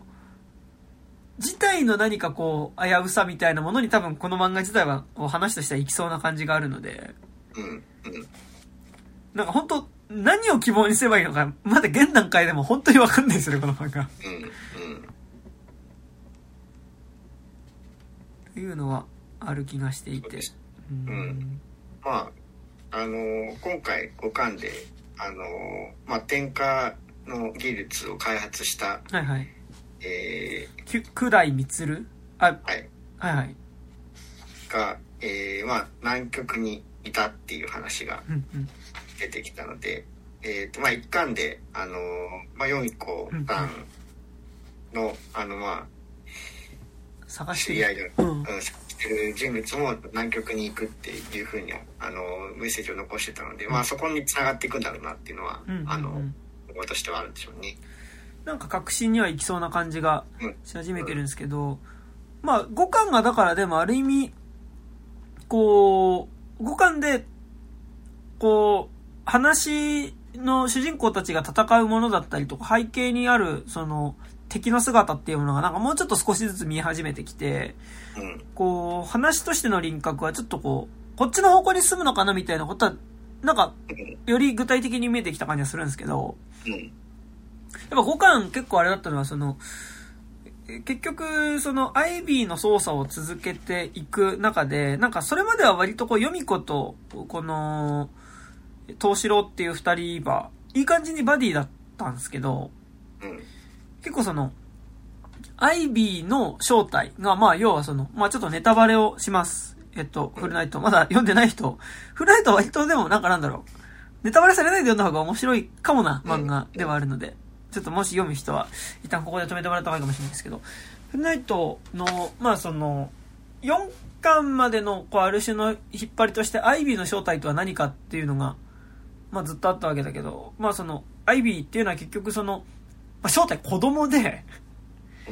で、まあなんかだからその貧困街で何が行われてるかっていうと、その、街の酸素を維持するための、その人、植物に変える手術、転化ではなくて、その、金持ち、富裕層の家具の材料として子供たちが木にされて、まあ、売られて、で、その子供から作った木材をもとに椅子なりとかね、あの、タンスなりが作られてると。で、なんで子供を使うかっていうと、子供を使った方が大きな植物が成長するからっていうので子供が作られてるって中で、自分の妹をまあ、生まれた時からスラム街で、あの、最低限の食事しか食べられずに、その、どんどん体が植物になって苦しんでる大人たちの世話をずっとさせられてきた子供、兄弟っていうのがいて、それの妹っていうのが、まあ、家具にされてしまったと。で、その兄ちゃんっていうのが、もう、全身植物にされるんだけど、まあその、妹を家具にされた怒りっていうのを抱えたまま、そのアイビーという、えー、植物のまま自分の体を動かせる存在になり、まあそれがその連続殺人事件。その妹の仇、妹を家具にして撃った犯人を、どうにかして見つけようとして事件を起こしたということが分かってきたときに、ヨミ子は、とはいえ、これまで殺してる人数とか、うん。実際自分も殺されかけてることを思うと、うん。主人、その犯人の背景を知って同情するところはあるけど、うん。でも、もう、同情で許される罪の量を超えてるから、こいつは倒すっていう風になってるヨミ子に対して、主人公は、主人公の方がやっぱ、ヨミ子に比べて、すっごい苦しい生活をしてきてるから、うん。気持ちとしては完全にもうアイビーの側というか、犯人の側にいるっていう時に、まあ、割と4巻までは、こう、いい感じにバディだった2人っていうのが、こう、ここで一気にこう、気持ちとしては、離れ始めてるっていうのが、うん。結構5巻だなっていうのは、ありますね、なんか。うん、うん。そうですね。うんまあうんそう難しいですよねだからヨミ子ちゃんもなんなんていうかなそのこう犠牲を出してでも解決するっていう方向にはいはい。決心させたのはお前だろうっていう感情も多分あるじゃないですか。はいはいはいはい。あの、と東四郎くんのが、あの、降りるなよって言ったから、はいはい。あの、降りてねえんだよみたいな、はいはい。そういうところで、こう、うんそう自分の決断をこう、あの、否定されるのはすごく耐え難いことだと思って、はいはいはい。うん。そういうところもそう、二人の関係難しくなっていくところだなっていうのはありますね。うん。うん。あとなんかやっぱこう、読んでて、東四郎がこういう性格だからとか、ヨミ子がこういう性格だからっていうのもあるんですけど、なんかとはいえ多分こう、近い場所にいたようで、やっぱ見てきてるリアリティが全く違うっていうのは、うん。読者はわかるじゃないですか。なんかだから、こう、アイビーの正体がその本当にこう、まあ、知らなかったけど、まあこの自分が存在してるのと同じ社会の中にいた、最底辺にいた、その、本当に苦しい生活をしてた。人。のところから出てきた暴力だっていう時に、その、同情できるできないっていう時の、なんかその、とはいえ東四郎とヨミ子が見てきたものって全く違うよねっていうことが同時にここで明らかになってる気もしてて、うん。うん。なんかそこのしんどさでもあるんですよね、なんか結構その。うん。で、多分言うてなんかこう、で、どっちが違うとも言えないじゃないですか。なんかもう、こ、この、この方向性の違いってなんか。そうですね。だから、東四郎くんが見えてない部分としては、あの、ヨミ子は、あれですよね、あの、もう何人も、何十人、何百人かなんですけど、あの、転嫁させてるうんうんっていうところもありますよね。そう。そうなんですよね。うん。だから、うん、そういうところで、うん、それはそれで多分辛いことだと思う。うんなんかやっぱこう、こうんう、負い目に持ってるっていうのも描かれてるし、うんなんか、天下そうですね。天下さ、した側、する手術をした側と、要は天下された側。だからこの漫画で言うと、要はその、ある意味人権が剥奪された側と、うん。まあ、剥奪する手術をした側のボーダーっていうのはやっぱ読み子と東四郎の間には引かれていて、うん。で、そう今のガラさん言ったみたいに、読み子には、それをしてしまったがための苦しさっていうのがやっぱずーっとそれはあるっていう。うん。うん。だからさ、アイビーの正体を知った時の苦しさが違うんですよね。その、うん。ヨミ子は、アイビーを、まあ、ほぼアイビーを生み出してしまったっていうかなんか、えっ、と、結構5巻の最大のネタバレとしてあるのが、アイビーの妹を木にする手術、要はその転化手術をしたのがヨミ子なんですよね。で、ヨミ子は知らないでやってたわけじゃなくて、それが、どこにどういう形で出荷される植物になるかってことは知った上で、でも、生きていくためにしょうがないじゃん。っていう納得でそれができてしまったっていうことに対する怒りみたいなのは、怒りっていうか、引っかかりっていうのは東城は今、今、五感では絶対感じているし、じゃあでも、まあ、それはある意味ちょっと愛肥満的なところな気もするんだけど、その、ヨミ子がしてしまったことっていうかその、その社会における普通なんだから、その、そこで人を殺してしまうことに対するその、抵抗がなかったっていう、ことと思うんですけど、じゃあ、ユミ子は本当に抵抗なかったかっていうと、そうじゃねえっていうのも同時に描かれるから、なんかもう、もうなんか、もう本当にこの漫画救いがないなっていう感じではある。うん。あと、あの、ちょっと意地悪だなと思うところとしては、はいはい、あの、元気が足りてるかどうかっていうのはわかんないんですよね。あ、そうなんですよね。その、なんだ、えー、まあ、太陽が隠れちゃってるんで、うん、まあ、酸素とか、えー、をあの生み出すために、あの、添加制度があるっていう設定なわけですけど、うん、まあ、それ、それがこう、あの、なんだ、あの、家具、家具として、はい、あの、出荷されてしまう人もいるっていうところに対して、あのだから本当にその酸素足りてんの足りてないのっていうところを隠し隠してるっていうか多分描くつもりはないんだと思うんですけど、うん、そこがね、うん、いやいやらしいやいやらしいなっていう。ね、だからその表面的にはだからそのこうこの世界で人類が生きるためには、誰かを犠牲にしないと成り立たないからやってるんですよっていうのがそもそもの、その、誰かを植物にしないと、この世界でその人間が生きていける環境は作れないから、まあ、その、この、こういう人だったら、植物にしてもいいみたいな、その、こう、なんか、人権を剥奪することに対する、なんかその、こう、ここまでこれだったら許されるみたいなボーダーみたいな、なんかこう、その線引きをしてしまった世界の話だと思うんですけど、この漫画って。なんかでも、とはいえじゃあその線引きで維持されてる、なんかその、前提としてだからそのある、その、こう、この人数が生きるためにはこの人数犠牲にならなきゃいけませんっていう風に引かれてたボーダー、まあその、最初の設定っていうのが、それは本当にそうなのかっていうのがちょっと揺らぎ始めてるのが、関数進むごとにそうで。え、じゃあその、じゃあ、金持ちの家具のために木材にされてる人たちがこれだけ大勢いるっていうことは、本当にそれはなんかその転嫁が必要なのかっていうこと、となんか割とセットではあり、で、この漫画多分、いろんな階層の人出てきてるんですけど、今唯一出てきてないのは本当に金持ちの人って多分まだ一人も出てきてないんですよね。うん、うん。そう。で、なんか、正直このアイビーってキャラクターが、なんかその、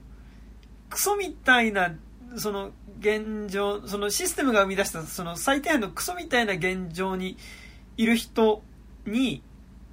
よって行われた暴力を肯定するかしないかみたいなところに、なんか、アイビーってキャラクターはいる気がしていて、で、5巻から出てきたキャラクターで、その、日傘っていう、その、英実島っていう、その、多分その、この漫画における格差社会。極端な格差社会だし、その格差社会によって、その、維持されている、まあ、ものすごい、その、人権、一部のその貧しい人から人権を奪うことを正当化してるような構造を否定、それをひっくり返しますって言って出てきた政治家っていうのも、英雄としては描いていないというか、そもそもその彼っていうのが、その、ある種、それを転覆させるためだったら、アイビーのように手段を選ばないんじゃないかっていう感じがなんとなく匂わされてる感じが五感ではする。うん。で、日傘は、めちゃくちゃこう、何かありそうな人物じゃないですか、もうすでに。うん。そうね。で、なんかだからすごい、こう、い、いなんか、む嫌だなって思う、いや、難しいなって思うのが、この、えっと、第40話、宣戦布告っていう話の、冒頭でその日傘っていう人が、その、所信表明演説みたいなのするんですけど。この人の演説が一番最初何から始まるかっていうと、突然ですが私は嘘つきですっていうところから始まって、うん。その、まあ、自分がいかに裕福じゃない家庭で生まれて、で、ただでも家族は、まあ、裕福じゃないけどすごい仲よ、仲いい家族だったんだけど、その、まあ、ちょっとしたきっかけで両親の職場が KFC になっちゃって、で、お金がなくなって、で、自分が受験控えていて、で、自分が受験して成功しないと、自分の人生も危ういってなった時に、まあ自分のおばあちゃんが転嫁してそのお金をもらってくれれば、この家族が救われるのにと思って、愛してるおばあちゃんだったんだけど、その、体を植物化することを願ってしまったんですと。で、そんな制度はやっぱり壊すべきだっていう演説をするんですけど、うん。これって最初の私は嘘つきですっていうのが、うん。その政治家って、それは裕福な家に生まれた人なんでしょうねって思われてるかもしれないけど、実は私は貧しい家の出なんですっていうところでの、その、裕福そうに見えるけどそうじゃないっていう、裕福である自分を偽っていたんですっていう嘘つきにも取れるし、今、この話してる身の上話が全部嘘ですっていう意味にもうん。取れるバランス感で描かれていて、まあなんかもう、この時点で結構、この人の得体の知れなさというか、こう、単純にその構造に対して怒りを持ってる人なのかもしれないけど、なんかその、手段の選ばなさとか、なんかちょっとこう、恐ろしさみたいなものはなんかこう、うっすら見えていて、うん。なんかそこにやっぱりこう主人公たちはどんどん巻き込まれていきそうな感じであるんですよね。うん。そうですね。そうなんかう、ん。こう、貧しさゆえに起こしてしまう暴力うん。みたいなものに対して、なんか、とはいえ犯罪者は、犯罪をすることはいけないって、言えるのかみたいなのって結構今なんか個人的に難しい気がしてて。うん。なんかこの、アイビーの正体が、本当に生まれた時からずーっと苦しいことしかなかった子供でした。で、多分その子供が唯一、こう、生きる方として持ってたのが妹との、こう、愛情だったけど、うん。それを奪われた時にこうなるって言った時に、なんか、起こった事件、事件が起こった時にそれは、そういう人がいたことは明らかになるけど、事件が起こんなかったら知らなかったそういうことみたいなのって、うん。うん。まあなんか結構あるじゃないですか。そうですね。で、なんかまあ個人的になんか今日本で読んじゃうと、うん。結構、その山上容疑者みたいなこととかも、ちょっと僕は、うん。リンクしちゃったりもして、なんか、あむずっみたいには結構なりながら読んでいたっていうのは、ありますね。はい。まあ、日傘は44話でもこう冒頭でこう幼少期が出てきますけど、うん、ちょっと、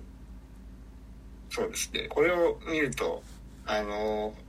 彼が語った話をそのまま受け取るのはちょっと難しいかなっていう感じがしますよね。そうなんですよね。多分父親はちょっとやべえやつな感じがしうんますけど、そう。で、なんか多分、話は進んでいくと、その日傘と、その、九九代っていう、そもそもの天下制度自体を作った人とのうん。関係。で、まあ、要はその二人が、その、ある種天下制度をひっくり返すきっかけを作るためにアイビーを生み出したんじゃないかっていう話になっていっているので、うん。まあなんかそこら辺がどんどん真相にはなっていきそうな気がするんですけど。真相っていうかこの物語を引っ張っていく、その謎っていう風にはなっていくと思うんですけど、うん。まあなんかでも、それが明らかになったところで気持ちいいものなのかっていう感じは、うん。うん。すごいする話なんですよね。うんう。ん。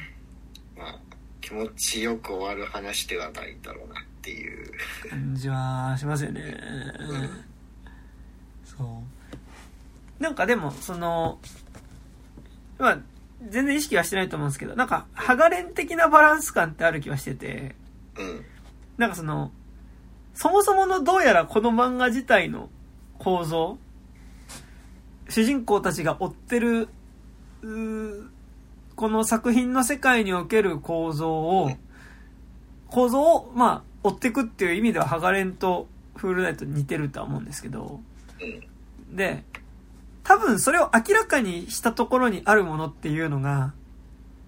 あんまろ、ろくでもない答えでしかなさそうだぞっていう感じもちょっとハガレンと似てる気するんですよ。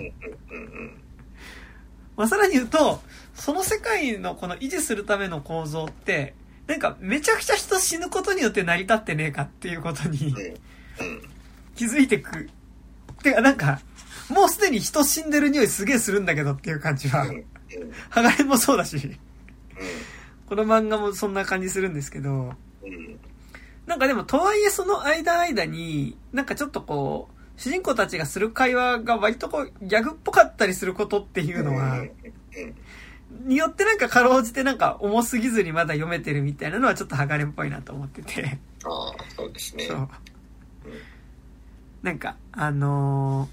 ー、ヨミ子がいきなり東城のこと殴っちゃうところとかすごいなんか。ちょっとこうコメディっぽくて、うん、なんかそういうところによって読めてる感じがするんですよね。うん。そうですね。うんまあ、その、主人公たちが、そのお問題というか、あの、を作り出している、組織の一員だっていうところも、まあちょっと重なるところがありますよね。そうですね。国家錬金術師的なところでありますからね。うん。ううん。ん。ついでに5巻、ちょっとさまつなところうん。で、なんか割と上がったなっていうのが、なんか、そのさっき、この、えっ、と、フールナイトの話をし始めた最初の方でもちらっと話しましたけど、やっぱ、うんあの、ここで出てきた、えっ、と、えー新キャラの、名前がすぐ忘れちゃうね。えー忘れちゃうんです。かなえのが、割と5巻の最初の方で、割とこう、格闘キャラというかなんか、まあ割とこう、暴力って意味では割と敵なしっぽい感じで。出てきたと思いきや、5巻の後半で、えっ、と、主人公たちと多分対峙する組織。だからその、えっ、と、多分、英実党の、まあ、うん。汚れ仕事をしている部門の人たちみたいなのが出てくるんだけど、そこで出てくる今度、春原さんっていう、はり、春原さんかうん。っていうなんか、ちょっとこう、目開けてんだか閉じてんだかよくわかんない顔の。まあその、えっ、と、なんか、いわゆる刑事っぽい格好をした男の人って出てくるんだけど、はい。なんか、この二人が割と、この二人のアクションシーンがすげえ良くて、うん。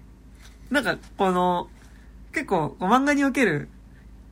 このキャラは、まあ、レベルが違って強い人同士はいはいはいはい。の結構バトルシーンって割と好きで、うん。うん。なんか5巻のこの、あの、かなえのと春原の、ちょっと、うん。こう、屋上での戦闘シーンは割と好きでしたいはい。うん。いや、お互いに一本取り合うみたいな感じというか、そうですね。うん。あ結構好きでしたね。うん。カナさんが金属バットなのがいいですね。いいっすね。武器が、はい。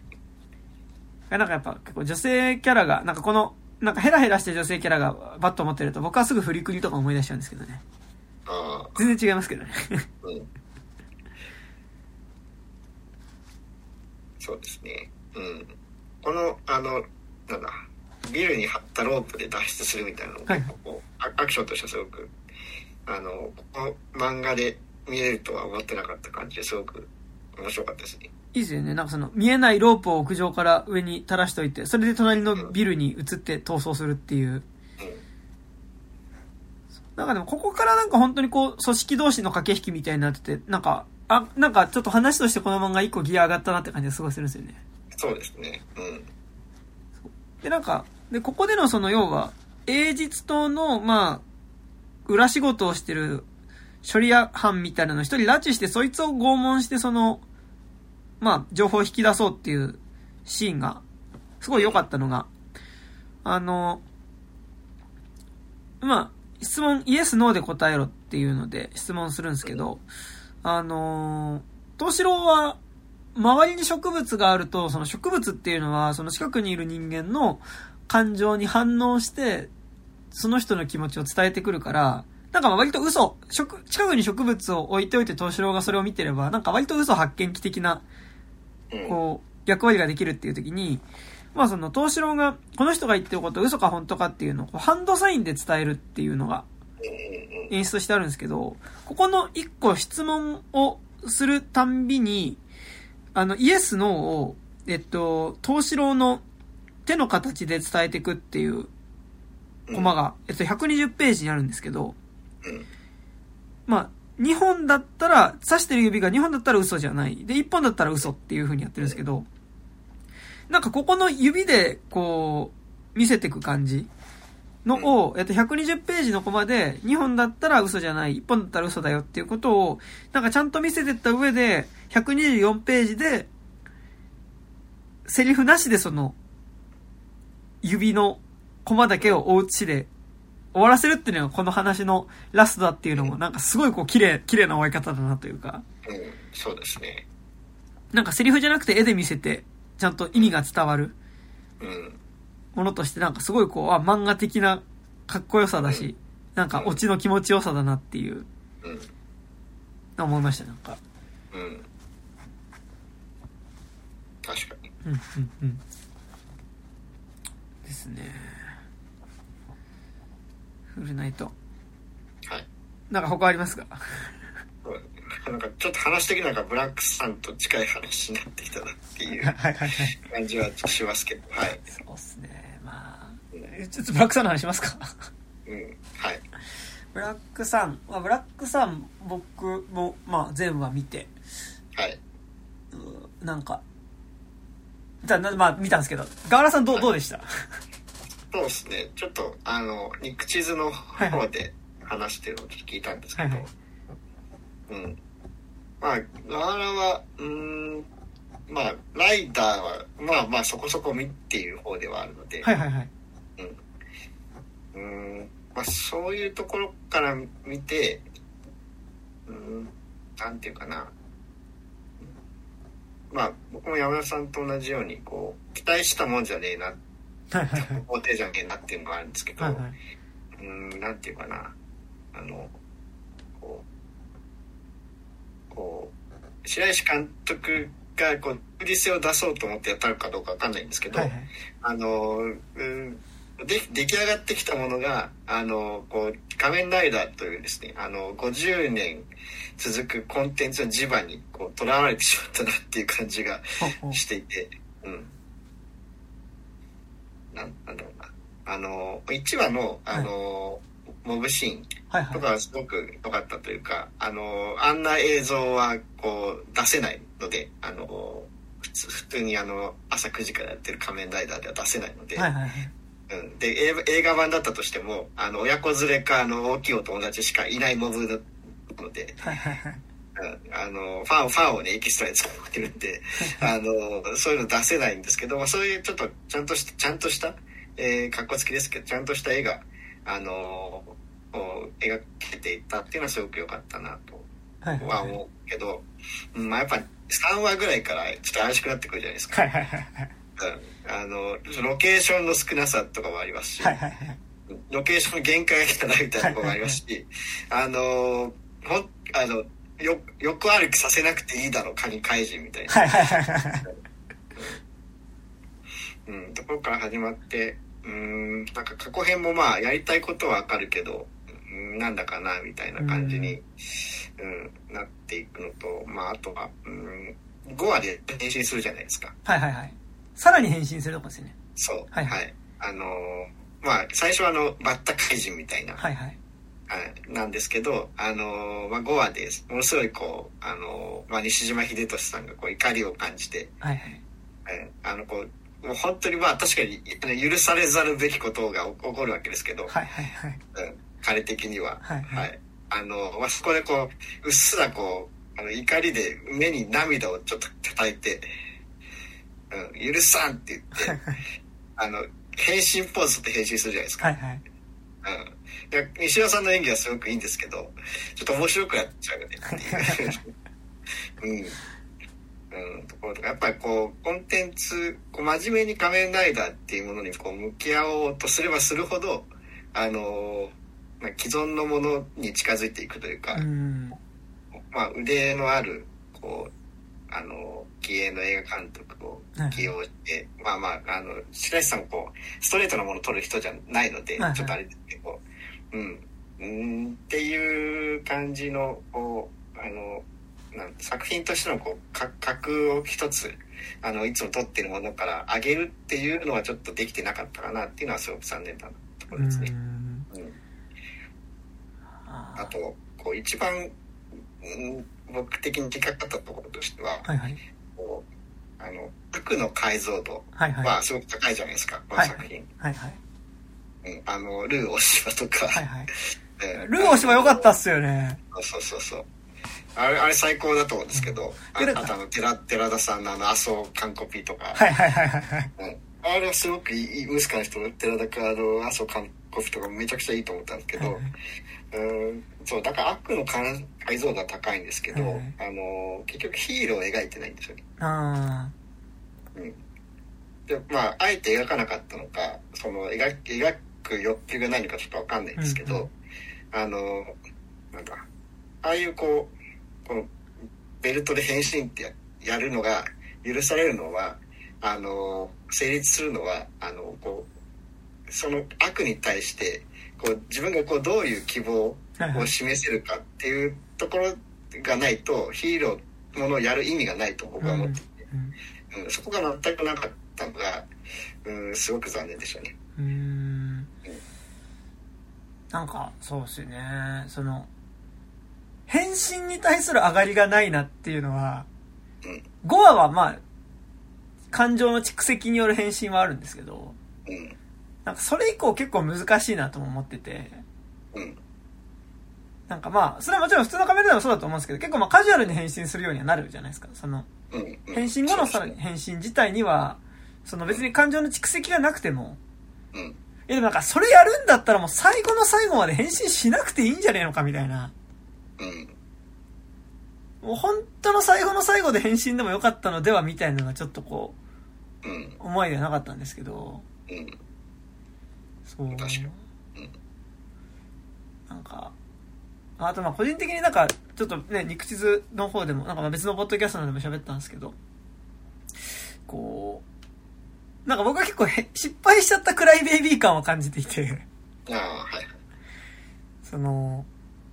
怪人っていうものが、いわゆるなんか今のヘイトでもみたいな、ヘイトクライムみたいなこととか、まあそこで差別されてる人みたいなのをメタファーにする受け皿ほどの間口は広くねえぞこれっていう、うん、なんか変な意味生まれちゃってる気がするんですよね。なんか、あれをそのメタファーとして描くことによって。そうですね。うん。あの、だから、怪人の、あの、家族が住んでいるところが、コリアンタウンだったりするわけじゃないですか。そうですね。こうあの、それは、あ、イイコールって言ってるのと同じだぞっていうう、ん。その、なん、なんだろうな。その、もう、だ怪人、怪人、うん、難しいですけど、そうですようんね。うんまあ、現実では存在しないですけど、うんあの、まあ、こう、うん、だ怪人、うん、あの、き危険な属性を持っている人うんとかってあるじゃないですか。そうですね。うん。だから、うん、だからそれとイコールにしちゃうっていうのは、なんだかな。ただ自然発生的に生まれたものだったらまだいいのかなと思うんですけど、そうですね。その人によって作られたそういう危険な属性を持った存在っていうのと、そういうヘイトを受けてる人たちをイコールにしてしまうのはちょっと意味違ってきますよね。で、だから怪人化するっていうのは、要はその、普通の人間っぽいビジュアルと、化け物になったビジュアルっていうのがあるじゃないですか。うんうんで、ってなるとなんかやっぱ、ブラックさんにおいては多分その、怪人化した後のビジュアルが本質？うん本来的な姿として描かれてる気は。なんか、そっちを受け入れることこそが多分その、ヘイトクライム。あの作品におけるヘイトクライムに抵抗するスタンスだと思うんですけど、うんなんか、100歩譲って、その怪人のビジュアルになった脳を、がいちゃいけないのはなんでなんだっていうスタンスならまだ100歩譲って、あれなんですけど、うん。その、ヘイトのカウンターに立ってたヒロインが、その、自分が、こう、怪人に改造された時に、まあ、ものすごくそれを受け入れるための葛藤をするじゃないですか。うん。うん。なんかそれは、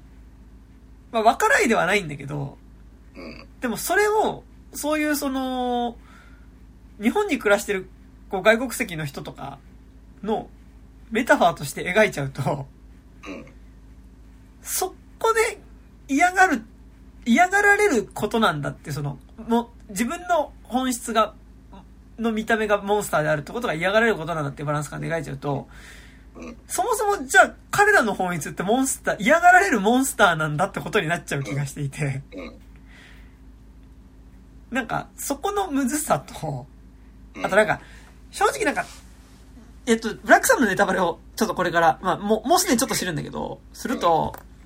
そこと要は、あの、731部隊の話が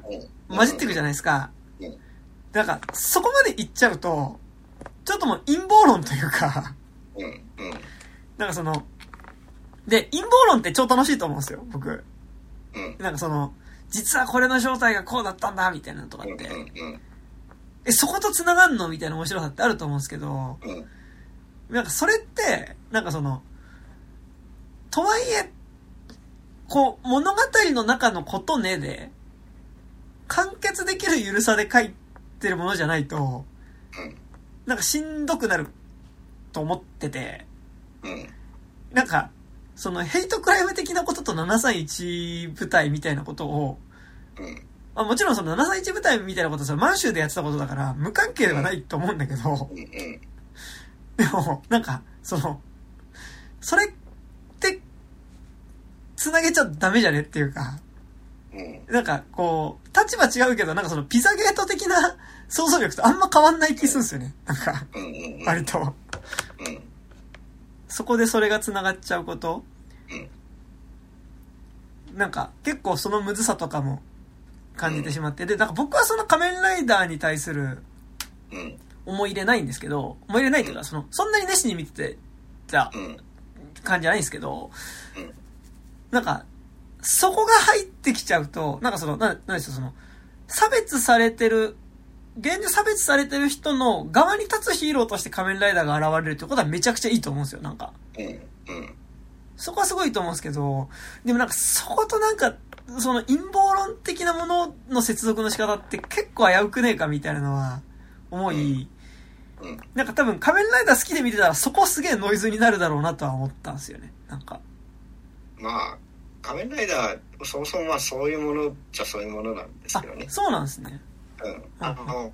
漫画の方はい原作じゃなくてまあメディアミックス的な作られ方をしてるんで初代仮面ライダーって、はいはいはい。あの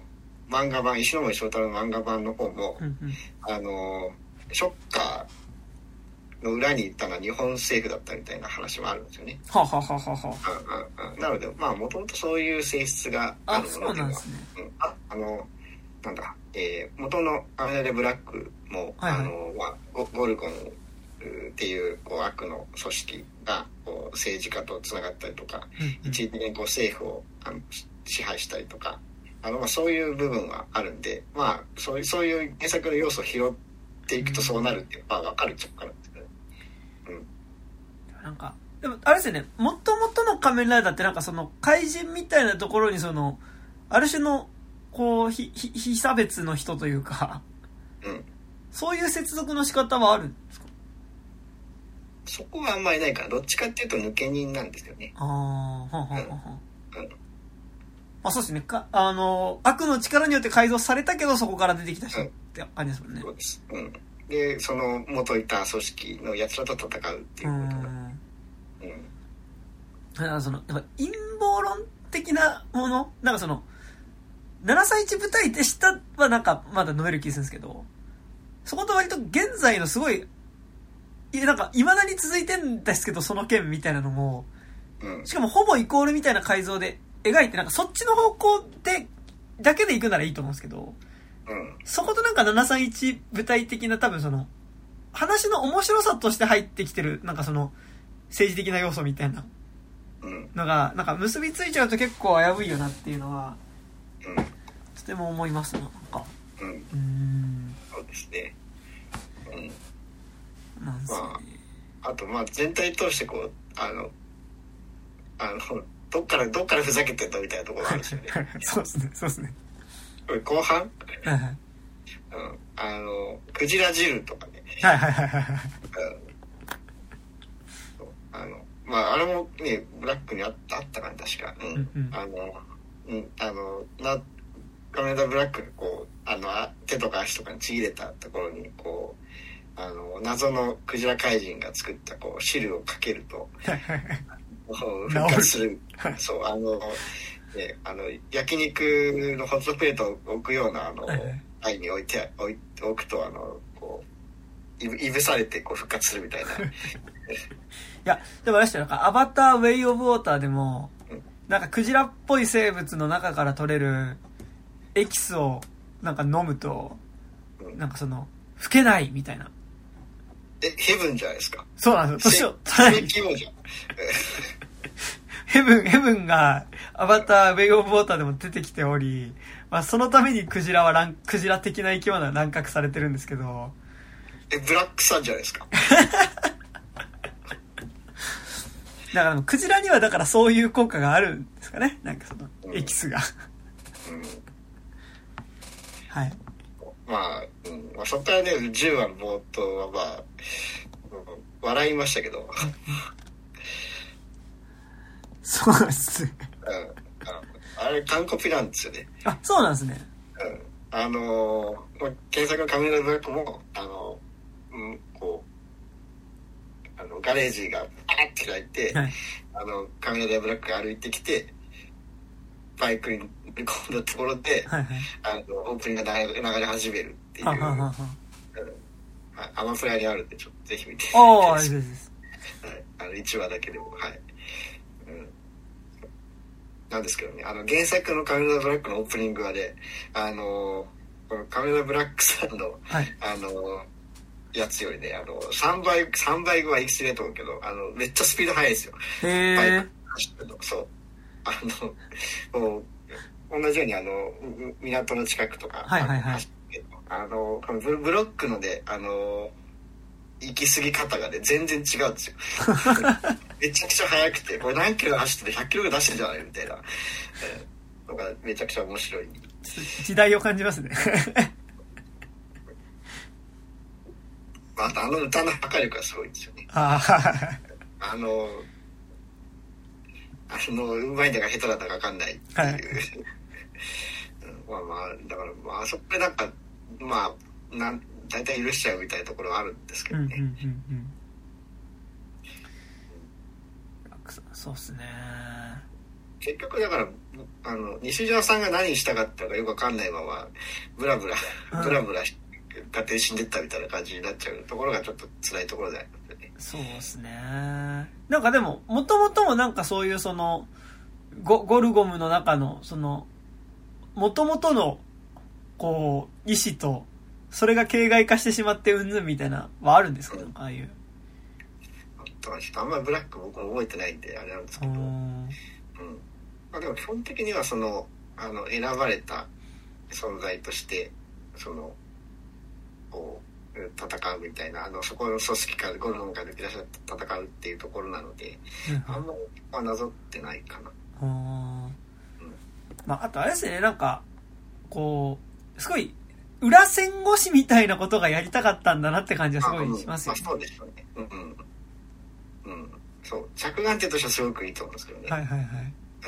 失敗してはいるから、みたいな。でもなんかあの、結構こう、既存のジャンルをなんかもうちょっと壮大にするみたいな時なんかその裏線越しやるみたいなの、うん。結構やりがちですよね。なんか。うん。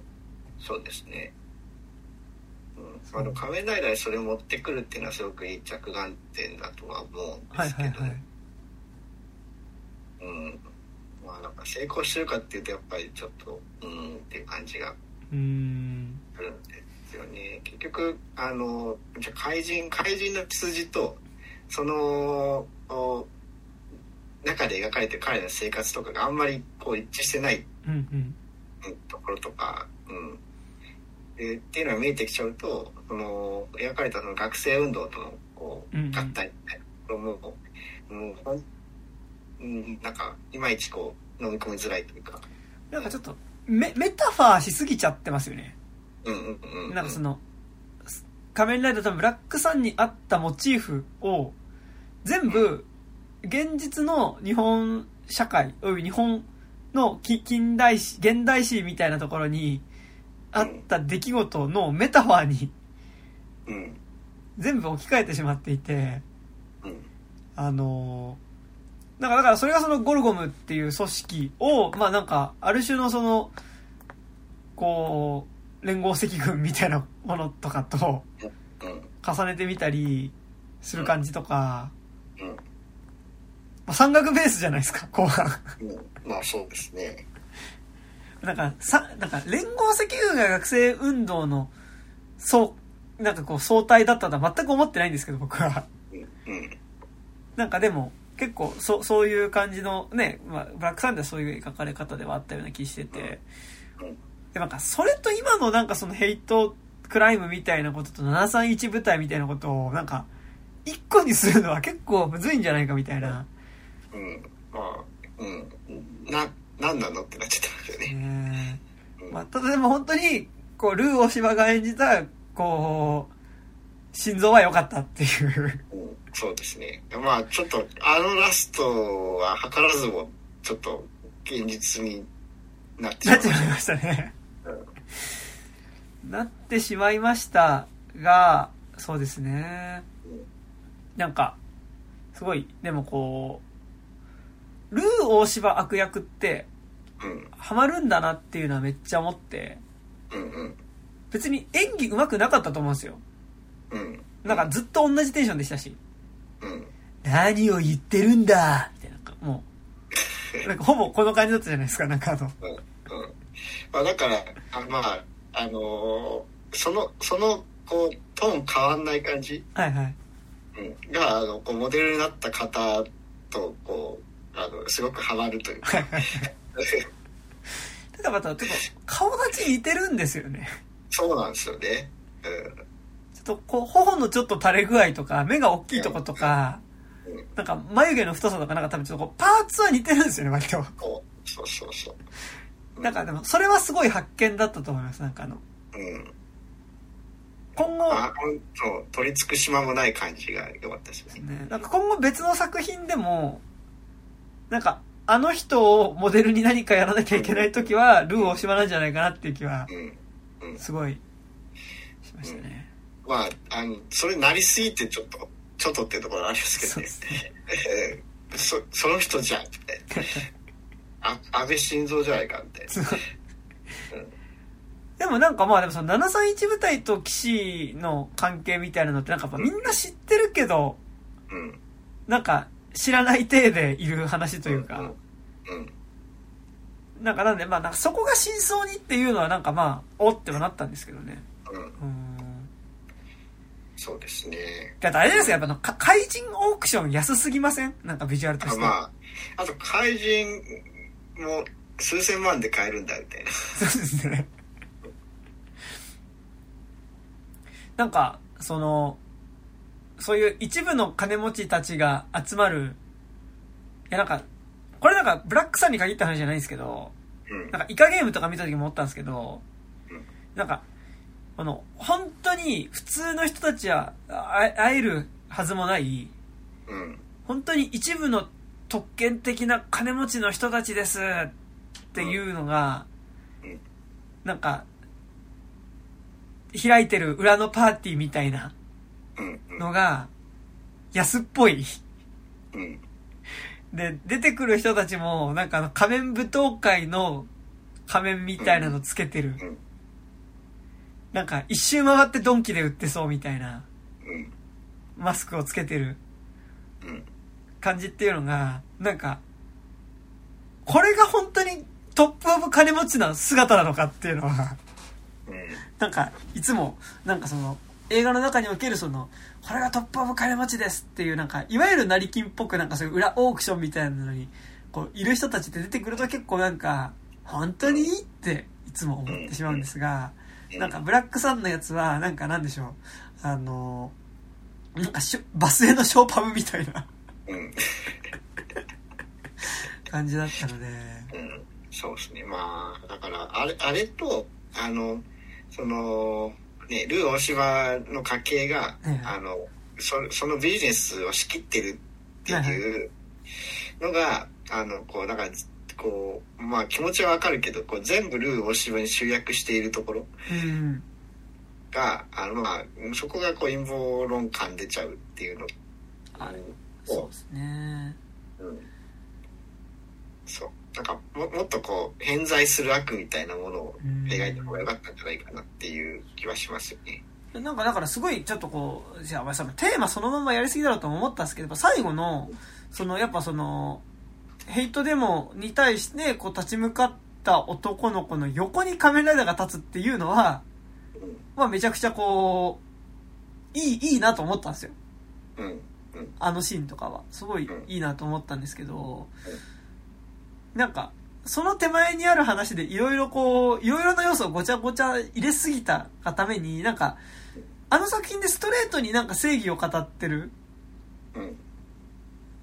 ことに、の気持ちよさってすごいある気はしてて、なんかあの、ヒロインの女の子が、なんかあの、こう、喫茶店の、こう、なんか、こう、すごいこう、怪人来るんじゃねえみたいなこと言ってたおばさんに対して、なんかこう、誰がこんな、なんだっけ？な、なんつったっけな、クソ、クソレイシストの店に来るかバーカって言って閉めるみたいなとことか、うんなんか、あ、とても風通しがいいなと思ったんですけど、そ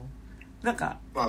中中盤でねその同じ店にその怪人のところから来るっていう、はいはいはい。あのあの何のエクスキューズなく来るっていう、はい変えてくれないからみたいなところありましたけどね。そうなんですよ。なんか、だからそ、それぐらい単純でいいんだけどな、みたいなすごい思ってう、ん思いながら見てました。なんか、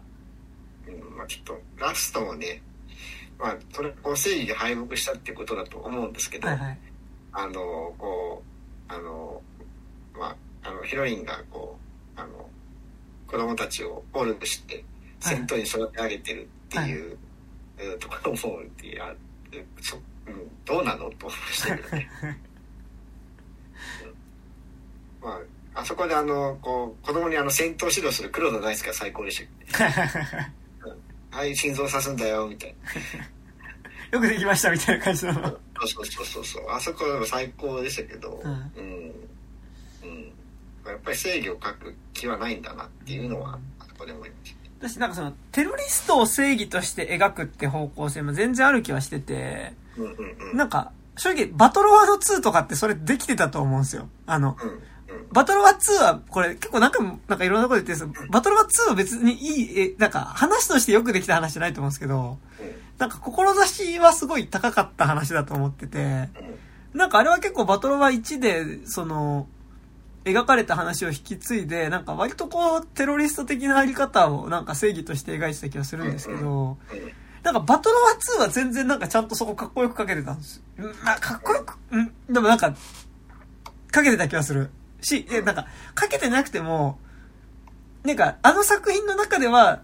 少少なくとも作り手はそこを信じてるんだなって感じはすごいちゃんと伝わってきた。んうんうん。そうですね。うん。ですけど、そうだから、うん、テロリストが正義をやっても僕は全然いいと思うんはいですけど、はいはいまあ、あの子供を戦力として使ってる時点でダメだろうっていう。それは正義が出たろうっていうところですかね。あとあれですね、バトロワ2においてはやっぱその、言うて指導してるのも子供の側だって側面がより強く出てるってのあるかもしれないですね、なんか。まあ、あくまで大人の世界に宣戦布告のスタンスは変えてないっていうところは。なんかやっぱ、ブラックさん見え方によってやっぱすごいその、学生運動の延長線上に子供を巻き込んでしまった感じもなくはないですからね。うんでは。うーん。どうなんだろうなでも殺しの訓練してるかなそうですね。という、ブラックさんは、まあ、難しいですな。ちょっと残残念でしたねでもなんですかね、なんかその、こう、明らかにシステム自体狂ってんなっていう時に、なんかこう、正義に対するためらいみたいなのあるじゃないですか。なんか、うんそこでの、こう、システム自体が壊れ、異常だなって思う時に、なんかこう、それをひっくり返す存在って、なんかちょっと、一昔前まで全然そういうのってストレートにヒーローとして描けてた気がするんですけど、なんか今割とその現状のシステムひっくり返す側をヒーローとして描くのってむずい、なんか、エクスキューズが必要になってしまう。なんかそれって結果として、テロリストの側ってことになっちゃうから、なんかそこのためらいみたいなのは、すごい、それはある種の誠実さでもありつつ、なんかそこのためらいで、ためらったことによって、なんかそれが結論で終わっちゃってる作品もすごい多い気がしてて、うんうんなんかもう、いや、もう普通にぶっ放して終わりでもいいんじゃねえかみたいな。うんのも一方で思ったりするみたいな。うんのはあるんですけど、なんかでも、ブラックさんとフールナイト比べるとやっぱ結構フールナイトのそのためらいの部分っていうのは誠実さだなっていうふうにも思うんですよね、なんか。うん、そうです。まあ、だからさんちゃんと、うん、そのためらいを描こうとしているというか、うん。あの違うな、えー世界全体をちゃんとまあ、234巻、うんあ1234巻でちゃんと説明した上で、うん、こうそうそうひっくり返りそうもねえぞっていうのをちゃんと描いた上でだからじゃないかなとは思いますけどね。うんですね。なんか、というのは。なんか割とまあブラックさんにしても、まあフールナイトにしても、まあ割とこう、今だから出てきた作品だなっていう感じはするうんバランス感の話ではあるので、うんなんかそれはありますね。うん。というとこですかね。はいはい。という感じでございます。はいはい。じゃあなんか今日はいろいろと長々といろんな話をええはい。ありがとうございました。はい。はい。なんか告知とかありますか？はい、はい。えーっと、えーポッドキャストドイラジというものをやっております。はい。えーっと、毎週火曜日の21時頃配信予定となっておりますので、はい、あのーまあ、えー、Apple Podcast とか Spotify とか、えーあとは YouTube で配信しておりますので、うんうんはい、ぜひ聞いていただければなと思います。あとは、あの、最近、あのー